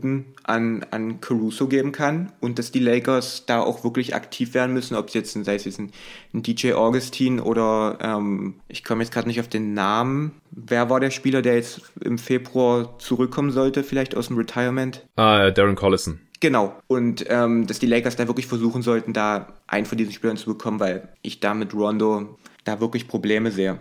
Richtig, richtig, ja. richtig große Probleme. Es ist nicht so, dass er alles, alles mies macht, aber so ist es halt schon sehr viel, sehr viel. Ja, ich frage mich halt, was Frank Vogel in ihm sieht, wieso er ihn dann überhaupt spielen lässt. Ja, für uns Fans ist es halt schwer zu sagen von außen. Wir haben halt wirklich nur diese Perspektive, was wir sehen was auf dem Platz passiert. Wir haben halt keine Sicht, was im Lockerroom passiert, wie Rondos Ranking ist, sagen wir mal, im Team, was er da für eine Stelle hat, wie da LeBron. Und ich kann mir auch vorstellen, dass zum Beispiel Davis sehr gerne mit Rondo zusammenspielt, weil er halt immer sein erster Blick ist, okay, kann ich jetzt AD per Lob finden und AD fängt halt gerne mhm. Lobs. Mhm. Und LeBron sagt sich, okay, es ist eh egal während der Regular Season meinetwegen und wenn du mir ein bisschen Arbeit abnimmst und ich ein bisschen dir zugucken kann und selbst wenn wir dann halt nicht so gut sind, ich, ich habe halt keine Ahnung. Es ist halt einfach zu sagen aus unserer Fanperspektive, ja, man sollte Rondo nicht mehr spielen lassen. Und wenn Vogel im Interview sagt, ja, Rondo macht einen guten Job, das dann zu kritisieren, aber du kannst halt auch deinen Spieler schlecht, schlecht reden vor den Medien. Und ja. Rondo ist halt auch ein NBA-Champion und deswegen ist es halt schwer. Aber wenn man jetzt aus Fanperspektive wirklich nur auf das guckt, was auf dem Court passiert, hat Rondo keine Berechtigung auf Minuten in diesem Team. Auf den Rest, da kann ich einfach auch wenig zu sagen. Okay. Ja, das würde ihn, glaube ich, dann direkt zum Least Valuable Player machen. Auch äh, für mich. Okay. Weil von den anderen Spielern kann man das halt in der Form nicht sagen. Also ich würde halt jetzt nicht so weit gehen und zu sagen, DeRozan sollte keine Minute ja, spielen. Ja, genau, ich auch nicht.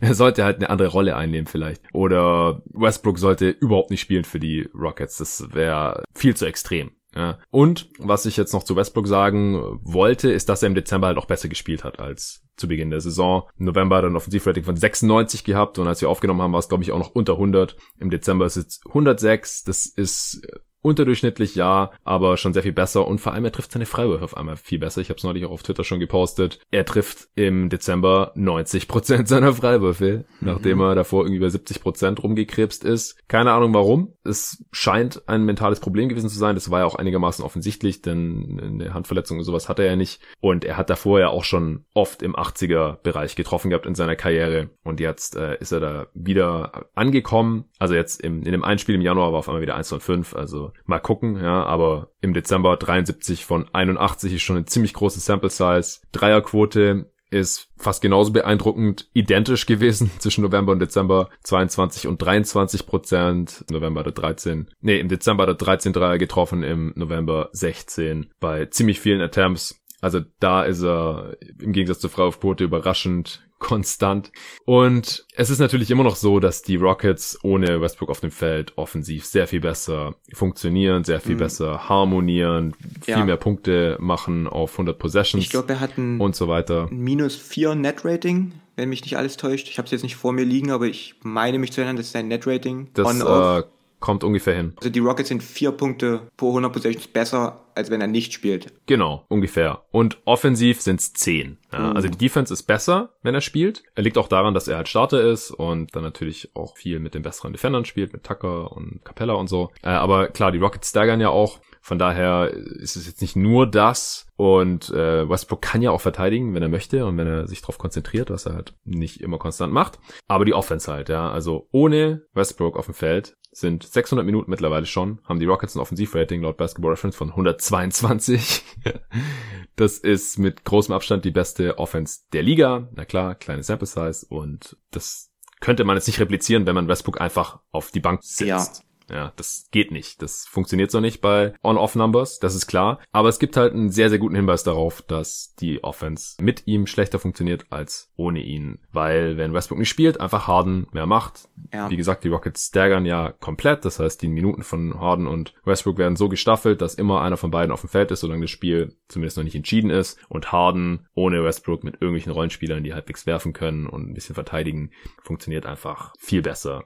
Und das ist halt ein bisschen traurig, wenn man sich die Rolle von Westbrook anschaut, wenn man sich seinen Status anschaut, wenn man sich sein Gehalt anschaut, das astronomisch ist natürlich, wie jeder weiß. Aber er ist jetzt für mich nicht mehr der least valuable Player wie noch letztes Mal, einfach weil er sich im Dezember ein bisschen gesteigert hat, effizienter geworden ist, besser geworden ist auch in seiner Rolle. Man kann einfach nur hoffen für die Rockets in ihre Titelambitionen, dass das sich über die Saison immer weiter so entwickelt und man sich weiter einspielt. Wie gesagt, aus meiner Sicht ist einfach Westbrook und Harden kein guter Fit, ein sehr viel schlechterer Fit als Paul und Harden auch. Mhm. Das habe ich direkt hier im Podcast nach dem Trade gesagt, habe ich mit Arne aufgenommen und gesagt, mir gefällt der Trade überhaupt nicht. Ja. Und es könnte aber noch ein bisschen besser werden jetzt in der restlichen Regular Season, als es bisher war, sowohl für die Rockets als Team mit Westbrook auf dem Feld, als auch für Westbrook individuell. Und wenn man dann auf der anderen Seite einen Spieler hat wie Rondo, der jetzt nicht die Rolle hat von Westbrook natürlich, wo auch keiner mehr den Status in der Liga annähernd vergleichen würde oder sowas. Aber wenn man bei Rondo wirklich so weit gehen könnte zu sagen, es wäre besser, wenn er überhaupt nicht spielt, dann ist er für mich näher an meiner Definition von einem Least Valuable Player. Ja. Als jetzt Westbrook. Ja, zumal Westbrook ja auch immerhin noch ein kleines bisschen Wert hat in die Richtung, dass ähm, James Harden, mal angenommen Westbrook würde halt nicht mehr spielen, dann müsste halt Harden wirklich schon während der Regular Season noch, noch mehr, mehr machen, als er so schon macht. Und das ist ja halt auch in Richtung Playoffs, möchte man ja vielleicht, dass Harden sich, klar, er nimmt sich jetzt nicht zurück, aber dass man mit Westbrook wenigstens noch jemanden hat, der Harden da ein bisschen was abnehmen kann, offensiv, auch wenn er es halt nicht unbedingt gut macht, aber er kann, er, er, nimmt ihm zumindest was ab und das hat zumindest schon mal einen Wert für Houston in Richtung ja. einem hoffentlich langen Playoff-Run für dieses Team. Und deswegen, ja. Ich glaube auch, dass die, dass die Rockets einfach, dass die Lineups besser sind mit Westbrook, wenn Harden sitzt, als wenn Westbrook nicht da wäre. Ja. Also wenn irgendein Replacement-Level Playmaker anstatt Westbrook spielen würde, wenn Harden sitzt, dann würde das höchstwahrscheinlich schlechter laufen, als ja. wenn einfach Westbrook Denk da so ein bisschen der Terror in Transition ist und das Tempo pusht und die Defense auf sich zieht und dann äh, seine Kickouts spielt oder selber versucht zum Ring zu kommen oder zu finishen und Freiwürfe zieht und so weiter. Das kann er schon, der hat da schon seinen Wert und so. Aber es passt einfach nicht so gut mit Harden zusammen und da sind sie dann halt zusammen schlechter, als wenn jetzt nur Harden drauf ist. Das ist halt ein bisschen schade und das sollte man nicht aus den Augen verlieren. Ja. Gut, also Draymond Green hatte ich ja letztes Mal noch drin, da zu dem haben wir jetzt gar nichts gesagt. Der hat im Dezember besser gespielt. Es lief auch ein bisschen besser jetzt bei den Warriors. Die haben ja mal drei Spiele in Folge gewonnen. Die Defense war auch besser, wo ich Draymond Green einiges anrechnen würde. Gerade auch bei einem Team, das halt wirklich überhaupt keine Chance hat, noch in die Playoffs zu kommen. Von daher würde ich ihn hier jetzt rausnehmen. David hat ihn letztes Mal angeführt, habe ich auch verstanden, weil man einfach jetzt auch gesehen hat, gerade offensiv, wie wenig Draymond Green wert ist, wenn er jetzt nicht Steph Curry und Clay Thompson und vielleicht noch einen Kevin Durant neben sich hat im Vergleich, ja, zu wenn er diese ganzen Spieler hat, dann sieht er halt wirklich aus wie, wie ein All-Star. Und wenn nicht, dann nicht. Das zeigt, dass er offensiv seine Limitationen hat und ein Rollenspieler ist, der wenig für sich und für andere kreieren kann, wenn äh, er nicht gleichzeitig von anderen Superstars profitieren kann. Ja. Das ist, denke ich jetzt mal ein klar. Ja, Aber Draymond ist halt ja. halt das perfekte Beispiel, wie wichtig es ist, dass Spieler in der NBA in einer Rolle spielen, in der sie halt am besten, also in der Rolle eingesetzt werden, in der sie am besten sind. Das ist ja. so wichtig und ja, genau. Das würde ich noch hinzufügen wollen, aber. Ja, ganz wichtiger und richtiger Punkt. Gut, ich denke, dabei können wir es belassen beim Least Valuable Player und kommen zum Defensive Player of the Year. Ganz äh, schwieriger Award. Da gab es jetzt letztens auch wieder hitzige Twitter-Diskussionen, ob man den Award nicht vielleicht abschaffen sollte, waren manche der Meinung, weil man sowieso nicht den besten Defender ermitteln kann. Da gehe ich auch mit. Das hatte ich auch mit äh, Philipp, der ein Verfechter dieser Theorie ist, hier mhm. mal besprochen. Ich glaube, das war in der Sixers Preview.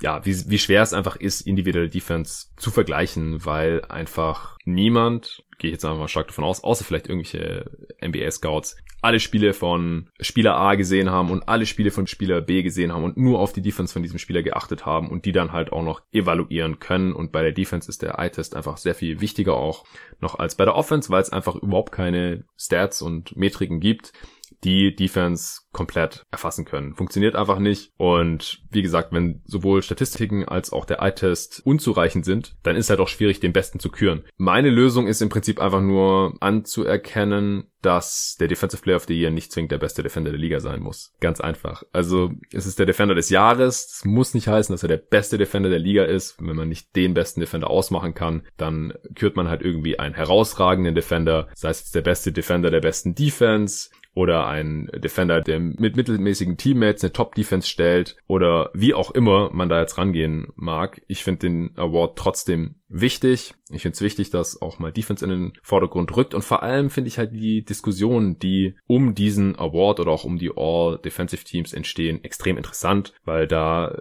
lernt man dann einfach mal die verschiedenen Sichtweisen kennen, verschiedene Leute, die verschieden viel von den Spielern gesehen haben, die unterschiedlich da rangehen, was die Evaluation von Defense angeht. Und in diesen Diskussionen, da nimmt man einfach so viel mit, dass mir das allein schon reicht, dass dieser Award eine Daseinsberechtigung hat, einfach weil man sich dann wirklich Gedanken macht, welche Spieler haben eigentlich sehr großen oder mit den größten Impact der Liga am defensiven Ende. Wie gehst du denn daran und wie viele Kandidaten hast du da jetzt? Ja, ich habe mich für äh, vier Kandidaten entschieden. Ich muss gleich am Anfang schon sagen, dass ich eigentlich nur von zwei Spielern von diesen Vieren so viel gesehen habe, dass ich mir dazu traue, eine mehr oder weniger äh, stichhaltige Aussage über ihre defensiven Fähigkeiten machen zu können. Das ist natürlich einmal von, mhm. Anthony, von Anthony Davis, den ich ja jetzt jede Minute gesehen habe, und dann von Joel Embiid, von dem ich, beziehungsweise habe ich mir für das Video, was ich über Embiid gemacht habe, wo ich aufgezeigt habe, wie Joel Embiid quasi verändert, von wo gegnerische Offenses werfen. Ja, sehr gutes Video, kann ich nur empfehlen. Danke, danke. Da habe ich mir jede Sixers Possession der Saison angeschaut, die mit einem Wurf geendet hat.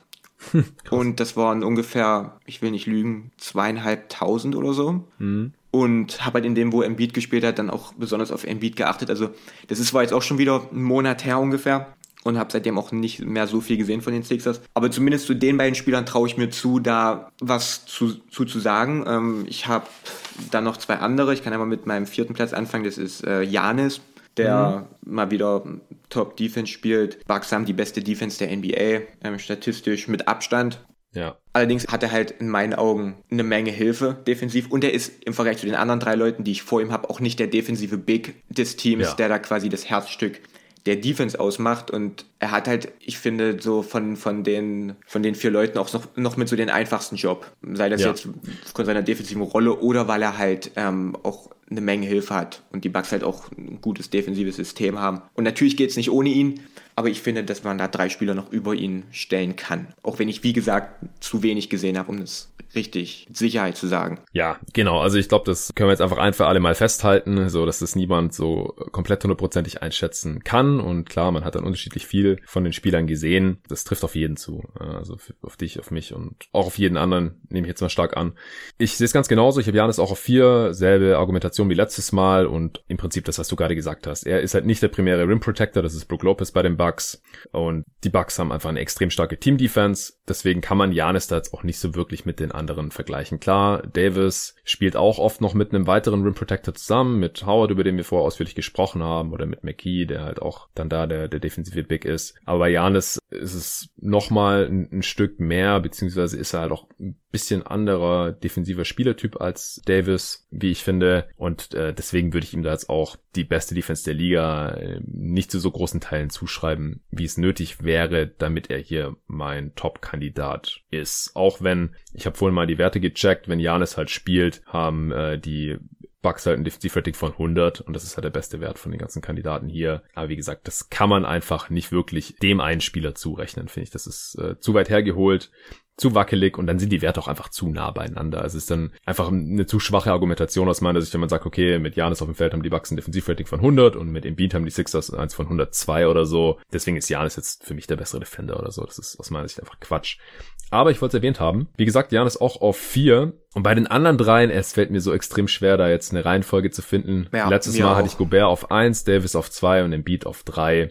Und ich wüsste jetzt auch nicht, wieso ich es unbedingt ändern sollte. Gobert hat sicherlich die schlechtesten defensiven Teammates um sich rum und äh, als amtierender Defensive Player of the Year ist es auch relativ schwer zu erklären, wieso er dieses Jahr jetzt nicht Defensive Player of the Year werden sollte, weil er zumindest was ich gesehen und mitbekommen habe, jetzt auch nicht schlechter verteidigt auf einmal oder irgendwie sowas und er einfach einen extremen Impact auch hat. Ganz ähnlich wie im Beat eigentlich, wenn die Dudes halt da in der Zone stehen, dann ziehen die Spieler oftmals erst gar nicht dahin. Ja, die probieren gar nicht erst den Wurf. Und wenn doch, dann verlegen sie ihn auch, wenn sie nicht geblockt werden. Also auch interessanterweise haben ja weder Embiid noch Gobert jetzt auch irgendwie unmenschliche Blockwerte. Ja, also darf man jetzt halt auch nicht denken, okay, die, die machen jetzt nicht irgendwie drei Blocks pro Spiel oder sowas, deswegen sind die keine guten Rim Protector. Also ganz im Gegenteil, das kommt halt auch einfach daher, dass viele Spieler gar nicht erst dahin ziehen und versuchen irgendwie über die zu finishen. Und dann haben sie auch weniger Möglichkeiten, gegnerische Würfe zu blocken. Und das ist ja dann noch mehr wert, sogar wenn, wie du das halt in dem Video auch gut dargestellt hast, auch mit dieser Grafik, die du da von Twitter dir geangelt hattest, wenn halt einer dieser Spieler drauf ist, die Gegner sich einfach nicht mehr trauen, in die Zone zu ja. gehen und die ganze Zeit irgendwelche Floater das und Midrange-Stopper nehmen. Das war so eines ja. dieser Videos, wo ich so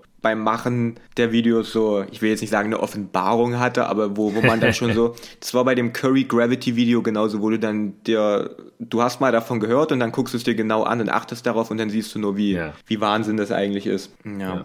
Genau, also ich habe im Beat an drei, ähm, mhm. vor allem auch deswegen, also ich finde, der Einsatz ist jetzt nicht immer unbedingt zu 100 Prozent, wenn er, wenn er jedes Spiel so einen Einsatz zeigen würde wie gegen, wie gegen Janis im Christmas Game, ja. dann wäre das keine. Frage. Da hat er nämlich in meinen Augen auch wieder gezeigt, dass er der vielleicht beste Defender der, der Liga ist.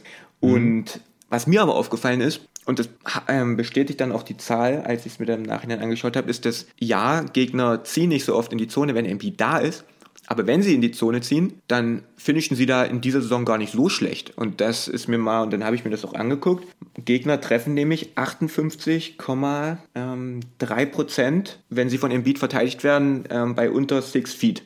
Also okay. sicherlich kein grauenhafter Wert, wenn man das zum Beispiel mit Davis und Gobert vergleicht, sind da beide ähm, unter 50 Prozent. Ich glaube zwischen ja. 47, 48 war es. War, es war in den hohen ähm, 40ern, was ja dann schon mal ein Unterschied ist von 10 Prozent. Das ist heftig, ja. Das ist richtig heftig. Und ja, wie gesagt, sie, sie, sie ziehen nicht so oft, aber wenn, dann war ich da auch eigentlich auch ein bisschen erstaunt, wie viele Layups Embiid da zugelassen hat. Ja.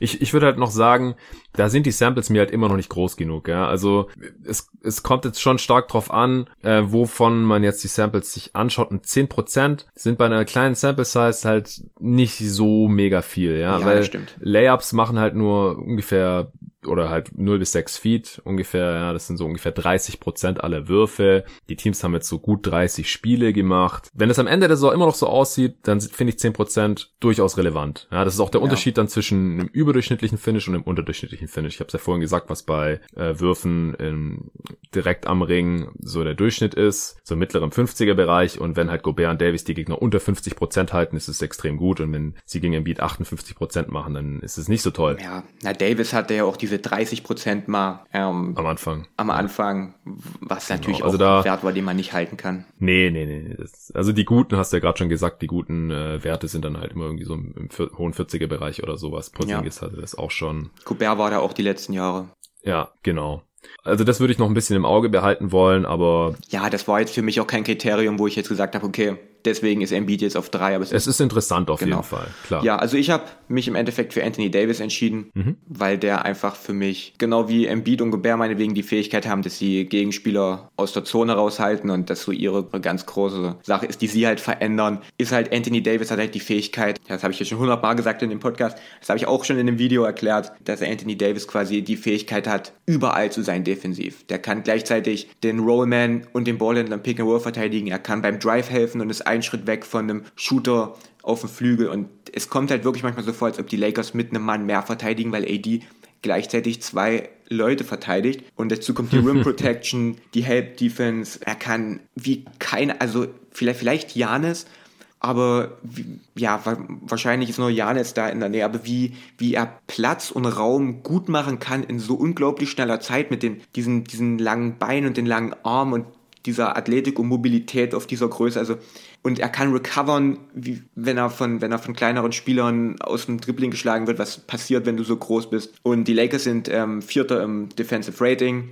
Ähm, hängt sicherlich natürlich auch damit zusammen, dass man gute individuelle Verteidiger hat. Aber es ist jetzt auch nicht so, dass er jetzt ähm, defensive Hilfe hat, wie es meinetwegen Janis hat oder mhm. Joel Embiid in meinen Augen. Ja. Weil zum Beispiel Spieler wie LeBron mittlerweile in meinen Augen defensiv schon fast wieder ein bisschen überbewertet werden.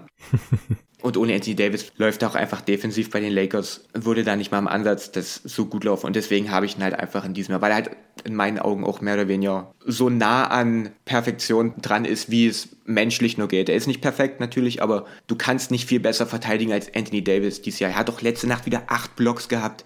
Also ja, Franchise-Rekord, oder? Die meisten, Shaq. Shaq hatte mal neun, ja. In meinen Augen kann man nicht besser verteidigen, großartig, als es Davis in, in dieser Saison macht. Und deswegen habe ich ihn jetzt hier als meinen Gewinner. Mhm. Auch weil er es vielleicht mal verdient hätte irgendwann. Muss ja nicht immer derselbe ja. werden. Ja, das stimmt. Da könnte die Voter Fatigue eventuell mit reinspielen, dass wenn man jetzt wirklich keine triftigen Argumente pro Gobert hat, dass man dann halt denkt, okay, dann geben wir es vielleicht mal Davis oder Embiid, aber die Lakers haben einfach auch mehr Hype. Erstens, weil es die Lakers sind, sorry, und zweitens, weil sie einfach eher über den Erwartungen spielen und die Sixers eher unter den Erwartungen. Und gerade halt auch defensiv. Also ich glaube, ich war noch so mit am positivsten, was die Lakers Defense angeht. Ich habe mhm. gerade noch mal geschaut. Ich habe das ja alles durchgerankt vor der Saison. Ich habe sie auf Platz 10 in der Defense gesehen. Echt so hoch? Was, ja, okay. ähm, im Endeffekt schon. Also ich weiß nicht mehr, was wir jetzt in, in der Preview da genau gesagt hatten. Also wir haben halt auch gesagt, kommt auf an, welche Lineups mhm. und bla. Wie viel Rondo spielt, ja. Genau. und ob äh, LeBron sich mal ein bisschen mehr anstrengt. Mhm. Und das, das macht er jetzt mehr als die letzten Saisons. Und Platz 10 war aber, glaube ich, auch schon relativ optimistisch so im Vergleich zu anderen. Ja, also ich hatte, glaube 15 ungefähr. Mhm. Und die 4, das ist ja nach unten gegangen. Es war ja höher. Ja, die waren, die waren schon besser. Die hatten ganz ja. am Anfang auch mal die beste der Liga. Ja. Ja, also ich, ich habe ja sogar äh, Defensive Ratings hier eingebaut, aber bei mir war zwischen Platz neun und 16 war es auch alles relativ nah beieinander. Das war mhm. alles so Defensive Rating von 109 bis 110 ungefähr. Also ich hatte sie so im oberen Durchschnitt, sagen wir jetzt einfach mal, und da spielen sie jetzt gerade noch sehr viel besser. Das muss man auch irgendwie honorieren, natürlich. Aber wie siehst du jetzt noch, der letzte Punkt vielleicht noch, diese Sache, die ich hat, die wir auch bei Janis angesprochen haben, dass er auch relativ viel immer noch mit einem weiteren Rim zusammen spielt. Das scheint sie mir jetzt irgendwie nicht negativ anzulassen. Okay, ja, gut, das ist ein sehr guter Punkt. Ähm, das stimmt natürlich. Da hat er zumindest, wenn er mit, also er spielt entweder mit einem sehr guten Shotblocker zusammen oder mit einem sehr guten Rim Protector.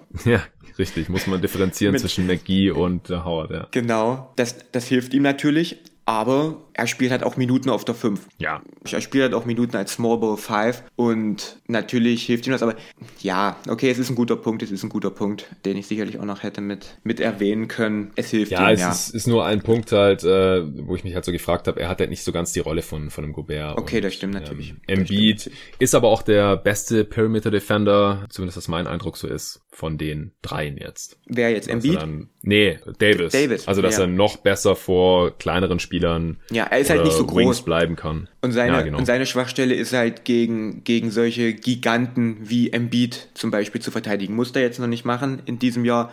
Im Post, ja. Genau, genau. Das ist so sein, sein Problem. Aber das, das, das, ähm, vielleicht hat sich das ja auch geändert. Das müssen wir dann sehen, wenn sie mal irgendwann gegen die Sixers spielen. Mhm. Ähm, genau. Gut, dann äh, ja, würde ich da jetzt mal Stand heute mitgehen. Davis auf eins und dann irgendwie äh, Gobert. Ja, Gobert habe ich an zwei. Dahinter. Genau. Ja. Okay. Ja. Kann man, glaube ich, vertreten, wenn man halt sagt, Embiid hängt sich nicht immer rein. Ja, und er spielt ja doch nicht so viel wie die anderen, und, oder? Also hm. so immer mal, ja, ver stimmt. verpasst auch immer mal das ein oder andere Spiel. Ja, genau. Also Impact äh, hängt natürlich auch von der Verfügbarkeit ab. Das ist nochmal ein guter Punkt. Ja, cool. Dann haben wir es. Äh, steht natürlich alles zur Diskussion, wenn man das irgendwie anders sieht. Sind wir natürlich beide sehr interessiert daran. Auf jeden Fall. Kann man dann auf Twitter an uns herantreten und ich werde auch äh, jetzt wenn der Pod dann rauskommt, heute oder morgen, je nachdem, dann äh, werde ich auch diese ganzen Umfragen nochmal schalten. Aber ich würde sagen, wir kommen zum vorletzten Award und das ist der Offensive Player of the Year. Erstmal, was hältst du von so einem Award? Findest du den irgendwie überflüssig? Gab es auch eine Diskussion auf Twitter. Wo ist der Unterschied zum, zum MVP? Und dann natürlich deine Kandidaten. Wie viele hast du und wen?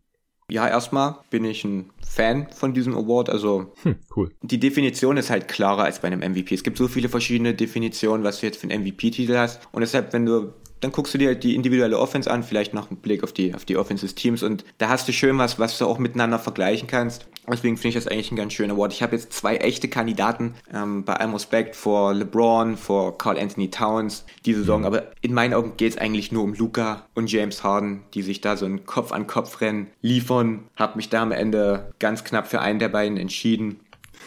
aber ich kann da, ich will da auch überhaupt keine Diskussion anfangen. Man kann da sowohl als auch, also ja. genau, also ja, wen hast ja, du denn? Also ja, also äh, Towns ist rausgefallen, jetzt auch bei mir, mhm. ich jetzt mal noch auf vier, so als Honorable Mention, weil er einfach eine krasse Saison gespielt hat, ist jetzt leider schon länger verletzt. Und äh, LeBron ist ja leider jetzt auch ein bisschen abgefallen. Ja, da sind auch einfach die Effizienzwerte nicht so. Genau, nicht waren so sie schon nicht so toll. Ja. Und jetzt äh, im, im Dezember hat er noch, na, wo habe ich's? Hier, im Dezember Offensivrating von 113. Das ist okay, das ist überdurchschnittlich, gerade natürlich bei seiner Last. Höher, oder? Äh, Im, Im November, oder? Im oder? November hat er 118 gehabt. Okay, ja, genau. Ja. Oktober 113, November 118, Dezember 113. Hm. True Shooting ist sehr durchschnittlich im mittleren 50er Bereich. Aber das ist halt sehr weit von dem, was Harden und Doncic da zeigen, entfernt. Ja, er versucht auch, er versucht auch Anthony Davis da sehr viel zu bedienen und mhm. stellt sich da wirklich auch, also vor allem jetzt auch in den letzten Spielen, wo jetzt auch seine Assist-Zahlen so in die Höhe gegangen sind, stellt sich da auch wirklich, und man sieht das ja auch in wie vielen Spielen Davis da der Topscorer ist und nicht LeBron, weil LeBron da wirklich versucht, da die Chemie so ein bisschen zu erzeugen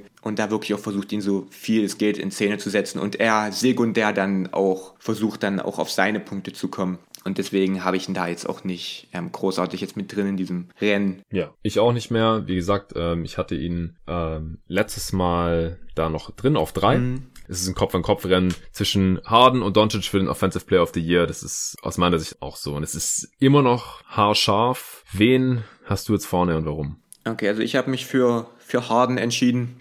Ähm, ich kann ja einfach mal hier ein paar Statistiken vorlesen. 38,4 Punkte pro Spiel, ja. 38,6 Dreierquote, 125er Offensive Rating. Krank. Und 64,5% True Shooting. Und das bei dieser Usage, ähm, das ist der absolute Wahnsinn. Er kann machen, was er will, wann er will, gegen wen er will. Ähm, ist einfach der Albtraum von jeder Defense, habe ich auch schon im Video zu gemacht. Defenses können machen, was sie wollen. Es ist dieses ähm, Doppeln, was sie gemacht haben, entweder direkt ab der Mittellinie oder wenn er im Pole, äh, oder wenn er im Pick and Roll war oder wenn er dann in seine Dribble Motion gegangen ist. Egal was, es lohnt sich mathematisch nicht, ihn sofort zu doppeln. Da hat dann auch Zach Lowe, glaube ich, einen Artikel dann drüber geschrieben ähm, wo er dann ein paar ähm, Points per Possession Werte hatte. Die habe ich jetzt nicht im Kopf, aber es lohnt sich auf jeden Fall mathematisch nicht, Harden zu doppeln, egal wie. Mhm. Und die Tendenz ging nach oben. Also je mehr Houston und je mehr Harden davon gesehen haben, desto besser wurde es. Ja, klar. Und seine eine, eine Isolation Possession von Harden ist effizienter als jede, jede Halbfeld Defense der NBA, egal von welchem Team. Und du hast halt einfach keine Chance. Also du du, du hast halt einfach, du kannst nichts dagegen machen. Und, ähm, und das ist, mittlerweile sind die Werte auch so krank, dass man da, ja. also da, das ist un, unfassbar. Und bei allem, also so, so sehr ich Luca da auch mag, ähm, ist das, ist Harden da knapp vorne in meinen Augen. Ja, äh, sehe ich genauso. Ich weiß gar nicht mehr, wen ich jetzt letztes Mal vorne hatte. Ich glaube, ich hatte auch schon Harden. Okay. Ja, ich hatte den. Ich bin mir nicht mehr sicher. Vielleicht war es auch Doncic. Pod gestern erst gehört. Ich weiß nicht. ja also ich, ich habe halt dasselbe Dokument genommen wie letztes Mal und ach nee, warte mal, ich habe hier im November, kann ich gucken. Könnte aber auch sein, dass ich mich letztes Mal noch während der Aufnahme umentschieden habe, weil es einfach so so nah beieinander war. Also ich habe Harden äh, auch letztes Mal hier auf eins stehen, aber ich weiß nicht, ob ich vielleicht den Pod mich da noch kurz zu Doncic umorientiert habe, weil er war im November noch ein bisschen besser als, als im Dezember. Also im Dezember, klar, er, er hatte ja auch diese kleine Verletzungspause. Würde ich ihm jetzt gar nicht so sehr negativ anlasten, weil beim Offensive Player of the Year, da geht's mir wirklich einfach nur drum, wer ist offensiv am schwersten zu stoppen. Defense zählt natürlich überhaupt nichts rein und, und wer hebt auch natürlich sein Team auf ein anderes Niveau offensiv. Und das können sie natürlich beide extrem. Die Mavs haben natürlich die beste Offense der Liga, die Rockets die drittbeste, aber wir haben ja vorhin über Westbrook gesprochen, das ist der Co-Star für Harden und sonst hat er da keinen mehr, leider. Gordon ist ja auch noch lang ausgefallen, der kommt jetzt langsam zurück, das ist wahrscheinlich so der drittbeste Offensivspieler. Capella ist natürlich ein extrem guter Laubverwerter, aber einfach nur ein Rollenspieler, kann allein gar nichts machen. So übrigens auch so ein Spieler, der von seinen Layups unter 50% trifft, äh, habe ich dann gesehen. Also wenn der nicht dankt, dann ist auch kein guter Finisher. Und ja, Van Tucker und was ich, Haus Junior und so brauchen wir jetzt gar nicht erst anfangen. Ben McLemore, das sind einfach nur Verwerter, reinste Rollenspieler. Und die Mavs haben offensiv da schon noch ein, ein paar fähigere Spieler, wie ich finde. Also das war ja auch ein Grund, wieso sie ohne Doncic überleben konnten. Ja. Porzingis ist ein Offensivspieler, auf dem Niveau hat Harden einfach niemand. Das wäre richtig heftig, wenn er so einen Shooter neben sich hätte, so ein, so ein Stretch Big. Hat er einfach nicht. Hilft Doncic natürlich auch extrem. Dann hat Doncic einen ähnlich guten Rollman und Finisher in Dwight Powell wie Capella. Dwight Powell ist natürlich nicht der Defender, der Capella ist und auch nicht der Rebounder, aber was das Finishing angeht und als alley Threat vertikaler Spacer kommt er da schon sehr gut ran. Ähm, auch Maxi Kleber ist da ganz solide und dann gibt's natürlich noch ein, ein, paar Shooter um, um Doncic rum, die hat Harden natürlich auch, aber ich finde die Mavs da unterm Strich ein bisschen besser aufgestellt, passender für, für Doncic. Und deswegen würde ich jetzt Doncic hier nicht vorne sehen, nur weil die Mavs eine bisschen bessere Offense haben als Team. Wie gesagt, ähm, also ich glaube, über die Saison von Doncic äh, wurde jetzt mittlerweile schon genug gesagt. Also hier bei jeden Tag NBA und auch sonst so auf NBA Twitter. Ungefähr jeder YouTube-Kanal hat natürlich schon ein Video zu ihm gemacht, du ja auch. Und das ist, man kann dann nur mit Superlativen um sich werfen und man wird der Sache irgendwie trotzdem noch nicht so ganz gerecht. Und dann findet man trotzdem noch irgendwas, wie ich jetzt halt mit dieser Layup-Statistik, was einem nochmal irgendwie die Augen rausfallen lässt. Also ganz, ganz heftige Saison. Aber wie gesagt, im Dezember in den elf Spielen, die Luca da gemacht hat, war nicht mehr ganz auf dem Niveau vom November. Also Offensivrating 117, davor war es 126 im November. 117 immer noch sehr stark, aber ja, alles, was über 120 ist, ähm, ist Superstar-Niveau bei einer Usage von fast 40 Prozent natürlich. Er hat nur noch 26 Punkte im Schnitt gemacht, davor 32. Äh, Rebounds und Assists sind auch noch runtergegangen äh, auf 9 und 8 von 10 und 10. Äh, Im November hat er ein Triple-Double im Schnitt gehabt, 32, 10 und 10. Das ist alles ein bisschen zurückgegangen, hat auch weniger Minuten gespielt. Die ähm, Mavs haben natürlich trotzdem weiter dominiert, wenn er gespielt hat. Dann musste er teilweise wahrscheinlich auch nicht so viel spielen. Deswegen, Dreier ist aber auch schlechter gefallen, 30 Prozent nur, 30 von 100, ganz genau. Freiwurfquote ist runtergegangen auf 77 Prozent, im November waren es 84. Also True Shooting deswegen hat insgesamt auch von 64 auf 58. Jetzt im Januar oder seit er von der Verletzung zurückgekommen ist, ähm, hat auch schon wieder ein paar richtig heftige Monster Games rausgehauen. In den zwei Spielen im Januar jetzt auch ähm, schon wieder besser. Ist natürlich Mini Sample Size. Auch die elf Spiele im Dezember sind eine kleine Sample Size. Aber ich will halt so ein bisschen die Entwicklung abbilden über die Saison. Und bei Harden ist es halt nicht so. Also der ist in, in keinster Weise irgendwie eingebrochen. Der war im Dezember sogar noch besser als im November. Der ist besser geworden. Hm, der, ja, die Zahlen sind besser genau. geworden. Also. Ja, ja. Und, und der hat halt letztes Mal auch schon 38 Punkte pro Spiel gemacht. Und das hat er jetzt einfach gehalten, ja, über die nächsten fünf Wochen. Das ist absolut krank. Also niemand hat 38 Punkte pro Spiel gemacht äh, in, in den letzten, weiß nicht, seit, seit Will Chamberlain müsste das eigentlich sein. Ja. Jordan hatte, glaube ich, mal 37. Da weiß ich jetzt nicht, ob er pro 100 Possessions mehr macht als Jordan. Kobe hatte mal diese 35 Punkte pro Spiel Spiel, aber dass es völlig andere Sphären sind, was er hier an Output liefert und dann halt noch so effizient und gegen jedwede erdenkliche Defense. Ja, und das ist halt das nächste, dass natürlich auch ähm, gegen Luca geguckt wird, wie man da vor allem im Pick and Roll ein bisschen was verändern kann. Aber es ist nicht so, dass dass ähm, Defenses da alles stehen und liegen lassen, nur um Luca zu verteidigen, so wie sie es bei Harden gemacht haben. Hm. Und das ist für mich auch nochmal ein ganz wichtiger Punkt, dass Harden da einfach da wirklich ähm, da zum absoluten Albtraum wird. Und was Teams da in Kauf nehmen, nur um halt nicht in der Harden Isolation zu laufen, das ist Wahnsinn. Ja.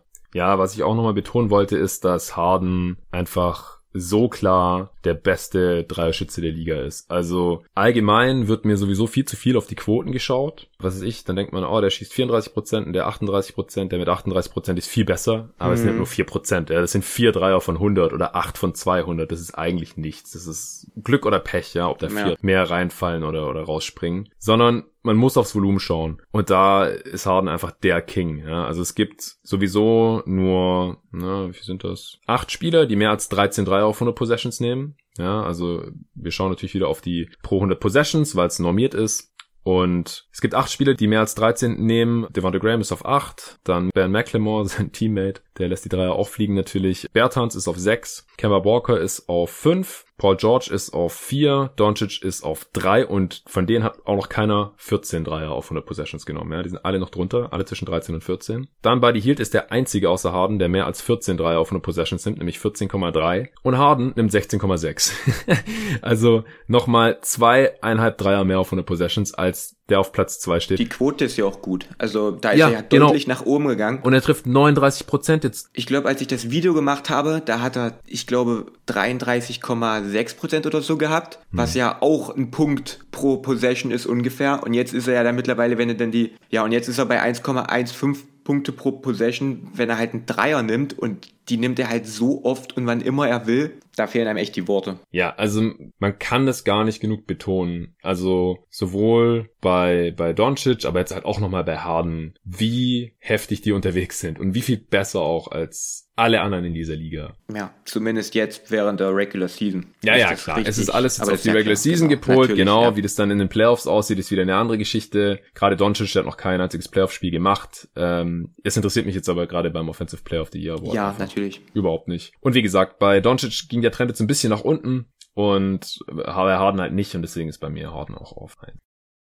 Gut, dann kommen wir zum letzten Award für heute, den wertvollsten Spieler, sogenannten äh, MVP. Und ja, es würde mich interessieren, inwiefern du da jemand anderen hast als beim Offensive Player of the Year und natürlich auch wie viele Kandidaten du da jetzt hast. Ja, ich habe mich ähm, für vier Kandidaten entschieden. Ich habe noch Janis mit reingenommen und LeBron. Mhm, ich auch. Und das sind quasi die vier Leute. Ich denke mal zu Luca und Harden haben wir jetzt schon genug gesagt offensiv. Ähm, ich habe mich, das ist jetzt vielleicht ein bisschen überraschend, aber ich habe mich für Janis entschieden.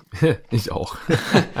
Das freut mich, genau, weil erstens, ähm, ich bin kein Fan von dieser Definition, aber kann es trotzdem mal sagen, er ist der beste Spieler beim besten Team. Das ja. ist ja schon mal was wert. Und dann ist er der beste Two-Way-Player von diesen Vieren. Egal, was mir hier irgendjemand über LeBrons neu entdeckten defensive Fähigkeiten erzählt, mhm. das ist nicht mal im Ansatz so gut wie das, was Janis macht.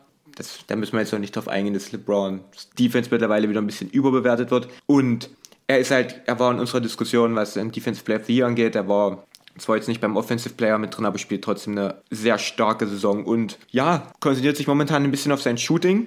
Ähm, da hat er deutliche Fortschritte gemacht, was. Ähm, Ist auch ein Video zugemacht? Genau. Ähm, wie quasi. ja, da, danke, dass du das jetzt gesagt hast, da musste ich jetzt nicht wieder. ähm, ja, wie quasi seine neuen Dreierquoten und das neue Volumen jetzt irgendwie Einfluss darauf hat, ob er jetzt Gravity entwickelt hat. Ich weiß nicht, ob du es gesehen hast. Ich hab's ähm, gesehen. Das freut mich. Ähm, ja, im Endeffekt hat er weiterhin keine Gravity aber er trifft halt trotzdem seine, seine Dreier relativ ordentlich und ähm, nimmt auch, ist zumindest auch bereit, jetzt dann diese, diese weit offenen zu nehmen. Ich glaube, nur ein Spieler, ein Spieler in der NBA nimmt mehr weit offene Dreier und das ist, glaube ich, Jaron Jackson Jr., wenn mich da nicht alles ja. täuscht, aber der trifft die so, der trifft die sogar zu 40 Prozent. Also wenn Janis da irgendwann mal hinkommt, dass er 40 Prozent seiner Wide Open Triples trifft, dann ist endgültig vorbei. Genau. Und bei Harden. Das kann ich noch kurz zu Jaron Jackson mhm. Jr. Ich kann nicht verstehen, wieso er nicht mehr verteidigt wird. Ja. Weil das ein echt guter Shooter ist. Sein Wurf sieht zwar ein bisschen funky aus, aber die mhm. Suns haben das letzte Nacht auch gemacht. Die haben den, glaube ich, drei oder viermal offen stehen gelassen an der Dreilinie. Und ich verstehe Das lohnt sich auch eigentlich nicht, weil wenn er, wenn er 40 Prozent trifft. Ja. Das ist Schwachsinn. Ja. Genau, also bei Harden, da fehlt mir dann im Vergleich zu Janis so ein bisschen der Teamerfolg. Das ist natürlich nicht seine Schuld, aber ähm, das gleiche bei Luca, der hat jetzt auch schon einiges verpasst. Und LeBron halt, LeBron hat halt Anthony Davis als Teamkollegen. Ja. Und das ist ein Grund. Ich hatte LeBron lange Zeit, bevor die Lakers, ich glaube, bevor die Lakers die vier hintereinander verloren haben, mhm. kurz vor Weihnachten, hatte ich LeBron an eins mit dem Argument, dass ähm, egal welchen von den anderen Spielern du an LeBrons Stelle bei den Lakers ersetzen würdest, ich glaube nicht, dass das Endprodukt der Lakers so gut wäre, wenn du es ersetzt durch einen anderen Spieler. Ich glaube nicht, dass wenn du Harden durch LeBron ersetzt, dass die Lakers dann so mhm. gut wären, weil LeBron da offensiv so viele Aufgaben übernimmt und da alles zusammenhält und dafür jeden kreiert. Aber LeBron ist halt einfach, ähm, das, da sind die Effizienzwerte nicht, nicht unbedingt da, wo sie mal waren. Ja. Und der hat halt, wie gesagt, wie aber, Anthony Davis ähm, da als. Ja, genau. Aber ich finde es auch ein schwieriges Argument, weil die Kader sind halt immer ein Stück weit, auch, ein Stück weit auf den jeweiligen Spielertyp ausgelegt und das deswegen wäre das dann für Harden nicht perfekt. Obwohl ich denke, dass Harden noch, noch, noch der Beste wäre, ich würde sagen Doncic eigentlich sogar mhm. an LeBrons Stelle. Okay, ja, gut. Also Janis auf jeden Fall nicht. Er ist der bessere Passer als Harden. Ja. Janis nicht, nee, Janis nicht. Janis würde nicht gut passen. Aber das war halt so mein Argument und LeBron hat halt, da hat er halt auch noch wirklich richtig gut verteidigt und da hat er auch noch, seine mhm. Dreierquote war dann noch ganz ordentlich und LeBron ist halt auch nicht klatsch in, in dieser Saison. Ich habe glaube, was dann eine Quote gesehen, irgendwie eine 30% Field Goal oder so, wenn in, in, in Klatsch-Situationen in diesem mhm. Jahr. Das sind meistens dann irgendwelche contesteten Würfe und kein, kein Ball-Movement. Und ja, ähm, ja deswegen habe ich da LeBron Aber hast du die Quoten von den anderen in den Situationen auch gecheckt, von den anderen drei? Nee, habe ich nicht. Okay. Ich habe auch die von LeBron nicht gecheckt, aber die war anscheinend so heftig, dass die, dass ich die auf Instagram gesehen habe oder auf Twitter. Ah, okay. Extra ein Bild dazu gesehen habe. Ähm, aber ich denke mal, das ist von den dreien sicherlich nicht so weit. Das ist ja schon wirklich wenig. Und das bestätigt auch den Eidtest, ja. dass, dass, da, dass LeBron da in der Crunch-Time dies Jahr nicht unbedingt da so toll spielt. Okay. Und, äh, ja, also ich, ja. ich, ich gebe auf diese Klatschwerte immer ja, nicht so viel, nicht. weil das meistens so kleine Sample Sizes sind. Das ist, das ist halt eher so ein deskriptiver Stat aus meiner Sicht. Also beschreibt halt, was passiert ist, mhm. aber du kannst daraus nur ganz schlecht ziehen, was im nächsten Spiel passiert ja, oder in den nächsten zehn oder in Playoffs oder sowas, weil da kann es dann schon wieder ganz anders laufen. Also da, gerade am Anfang der Saison sind da immer die komischsten Werte. Ich habe auch ganz am Anfang irgendwann mal bei einer Answering Machine da über die Blazers gesprochen, warum die so schlecht sind. In der Crunch habe ich auch gesehen, Damian Lillard ist richtig schlecht und dem würde jetzt ja keiner irgendwie hm, die, die, das Klatsch die Abgezocktheit, äh, ja. genau. Also ich weiß eh nicht, inwiefern sowas existiert, ehrlich gesagt, hm. weil das einfach auch bei den Spielern, wenn man sich das mal anguckt über die Saisons, das fluktuiert so stark. Da sind Spieler irgendwie die tollsten der Liga und dann in der nächsten Saison treffen sie gar nichts in der Crunch Time. Aber ich glaube, Lillard hat es einfach schon oft genug gezeigt, dass er zumindest mal abgezockt ist, wenn man es so formulieren möchte. Deswegen würde ich mir bei LeBron da jetzt auch noch keine äh, großen Ich auch Sorgen nicht. Machen. Ich mache mir auch keine Sorgen. Wenn ich mir einen Spieler weiter aussuchen könnte für ein wichtiges Playoff-Spiel, wäre das natürlich weiterhin LeBron. Aber ja. ich wollte es halt einfach nur mal so erwähnen, weil es halt auch ja, klar. so ein Punkt ist. Ja. Genau. Also schon. ich habe Janis an eins. Ich weiß nicht, wen hast du an eins? Auch Janis war. Genau, ich habe das schon äh, kurz vorhin gesagt. Ich habe Janis auch an eins. Ist auch jetzt eher die Projektion darauf, wer ich halt glaube, dass es erst wird. Ich habe noch letztes Mal hatte ich auch LeBron an eins. Aus ähnlichen Gründen wie du, war auch relativ knapp, aber da hatten die Lakers ja auch noch den besten Record der Liga hm. oder ich glaube zwei Niederlagen oder irgendwie sowas und dann ja haben sie ein paar in Folge verloren und so und ja individuell war war es schon ein dünner Case letztes Mal für LeBron. Ich habe halt auch gedacht, vielleicht bekommt er noch mal den Hype jetzt ähm, auf seine alten Tage und mit den Lakers und wenn man da irgendwie äh, auf 65 Siege zusteuert oder sowas, dann könnte ich es mir nach wie vor noch irgendwie vorstellen, aber da müssten die Bucks auch irgendwie einbrechen und äh, Harden und die Rockets äh, und, und noch Doncic mit den Mavs jetzt irgendwie nicht um die 60 Spiele, äh, um die 60 Siege oder sowas holen. Dann vielleicht irgendwie, aber Stand heute habe ich LeBron auch auf 4,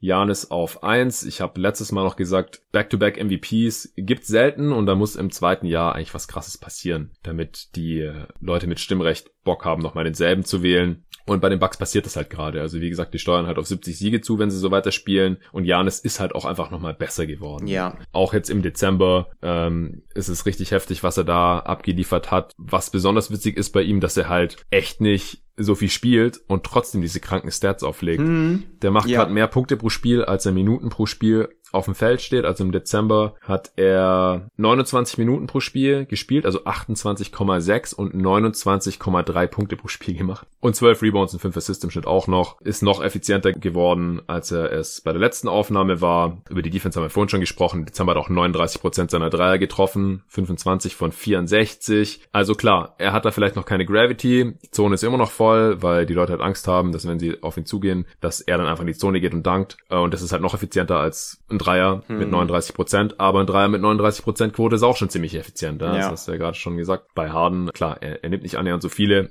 aber es ist auf jeden Fall ein effizienter Wurf dann. Und das ist auf jeden Fall schon mal mehr als, als letzte Saison. Also wie gesagt, kann man sich gerne dein Video reinziehen auf deinem Kanal, Just a Kid from Germany. Ich glaube, diese Folge haben wir jetzt noch nicht so oft gesagt wie in der letzten. Auf zwei habe ich Harden, aus den ich gleichen auch. Gründen, wieso ich ihn über Doncic habe beim Offensive Player of the Year. In der Defense nehmen sie sich nicht so viel und deswegen sind hier die Argumente dann relativ ähnlich. Also Janis, Harden, Doncic, aber das ist sehr, sehr knapp zwischen Harden und Doncic und dann kommt danach noch LeBron. Habe ich ganz genauso. Ja, und bei Janis muss man halt auch nochmal dazu sagen, er hat einfach keinen anderen Spieler auf Star-Niveau, ja. sich nicht mal annähernd. Hm. Okay, hast du jetzt noch irgendwas loszuwerden? Ansonsten würde ich sagen, wir sind endlich durch mit unseren Worten. nee, ich habe nichts hinzuzufügen. Cool, wir sind ja auch erst seit drei Stunden jetzt hier auf Skype zusammen. Ja. Also die zweite Folge äh, wird jetzt auch ein bisschen länger als die erste, aber ist auf drei Teile aufzusplitten. Wäre jetzt irgendwie auch keinen Sinn mehr ergeben. Tausend Dank an dich, Julius. Ich fand's äh, sehr, sehr interessant. Ich auch. Und hat echt Bock gemacht. Ja, auf jeden Fall. Müssen wir bald mal wieder machen. Ja, genau. Also war jetzt das zweite Mal im Podcast und im Prinzip jetzt die dritte Folge mit dir. Wird bestimmt nicht das letzte Mal gewesen sein. Falls ihr ansonsten jetzt neugierig geworden seid auf Julius Videos oder ihr vielleicht in letzter Zeit dies nicht mehr so verfolgt habt, dann äh, nehmt das jetzt gerne als Aufforderung. Geht auf seinen Kanal Just a Kid from Germany auf YouTube, zieht euch seine Videos rein. Ansonsten hat er ja auch einen Blog und ist auch mittlerweile ein Kollege von GoToGuys.de geworden und scoutet da Prospects für die Draft-Redaktion. Was ist da so geplant? Wen scoutest du da so?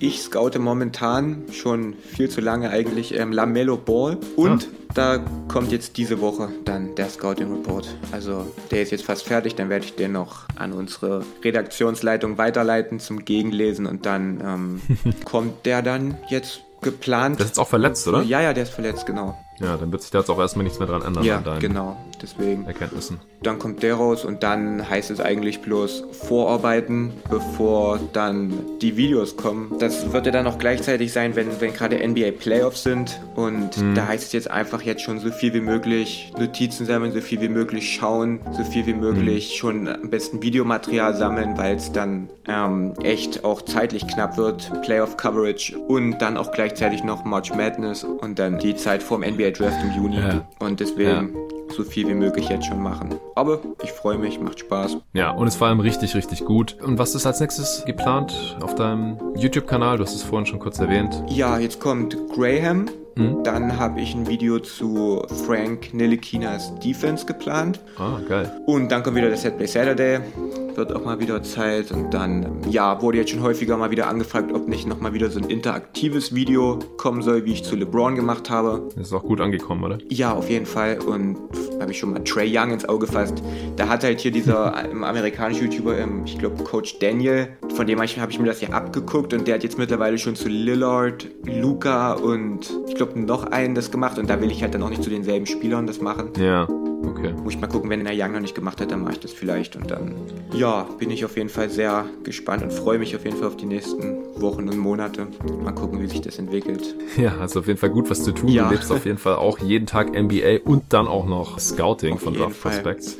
Respekt dafür. Nochmal danke an dich. Auch danke an alle Hörer, die durchgehalten haben bis hierhin. Und ja, ansonsten würde ich sagen, demnächst kommt mal wieder eine Answering Machine. Also schickt mir gerne eure Fragen, am besten per E-Mail, jeden Tag mba at gmail.com. Und ansonsten werde ich auf Twitter auch bald noch einen Tweet raushauen und darunter könnt ihr dann auch mit euren Fragen kommentieren. Dann werde ich die sammeln und dann äh, kommt da entweder Ende der Woche oder Anfang nächster Woche irgendwann wahrscheinlich noch eine Answering-Maschine und dann wird es auch bald schon wieder Zeit für Power-Ranking-Updates und vielleicht kann ich dann auch mal hier und da nochmal ein Spiel analysieren mal wieder oder sonst zu irgendeinem Thema aufnehmen. Vielleicht gibt es ja auch bald mal ein Trade. Irgendwas zur Trade-Deadline will ich dann vielleicht auch noch machen. Ich habe überlegt, ob ich das vielleicht mit den Power-Rankings verknüpft, weil ich da ja sowieso über jedes Team spreche und dann kann ich bei jedem Team vielleicht kurz die Trade-Needs oder Trade-Kandidaten irgendwie sagen. Mal sehen. Ist auf jeden Fall einiges geplant jetzt im Jahr Januar. Es geht genauso flott weiter mit jeden Tag NBA, wie es in 2019 angefangen hat. Ich freue mich drauf und bis zum nächsten Mal.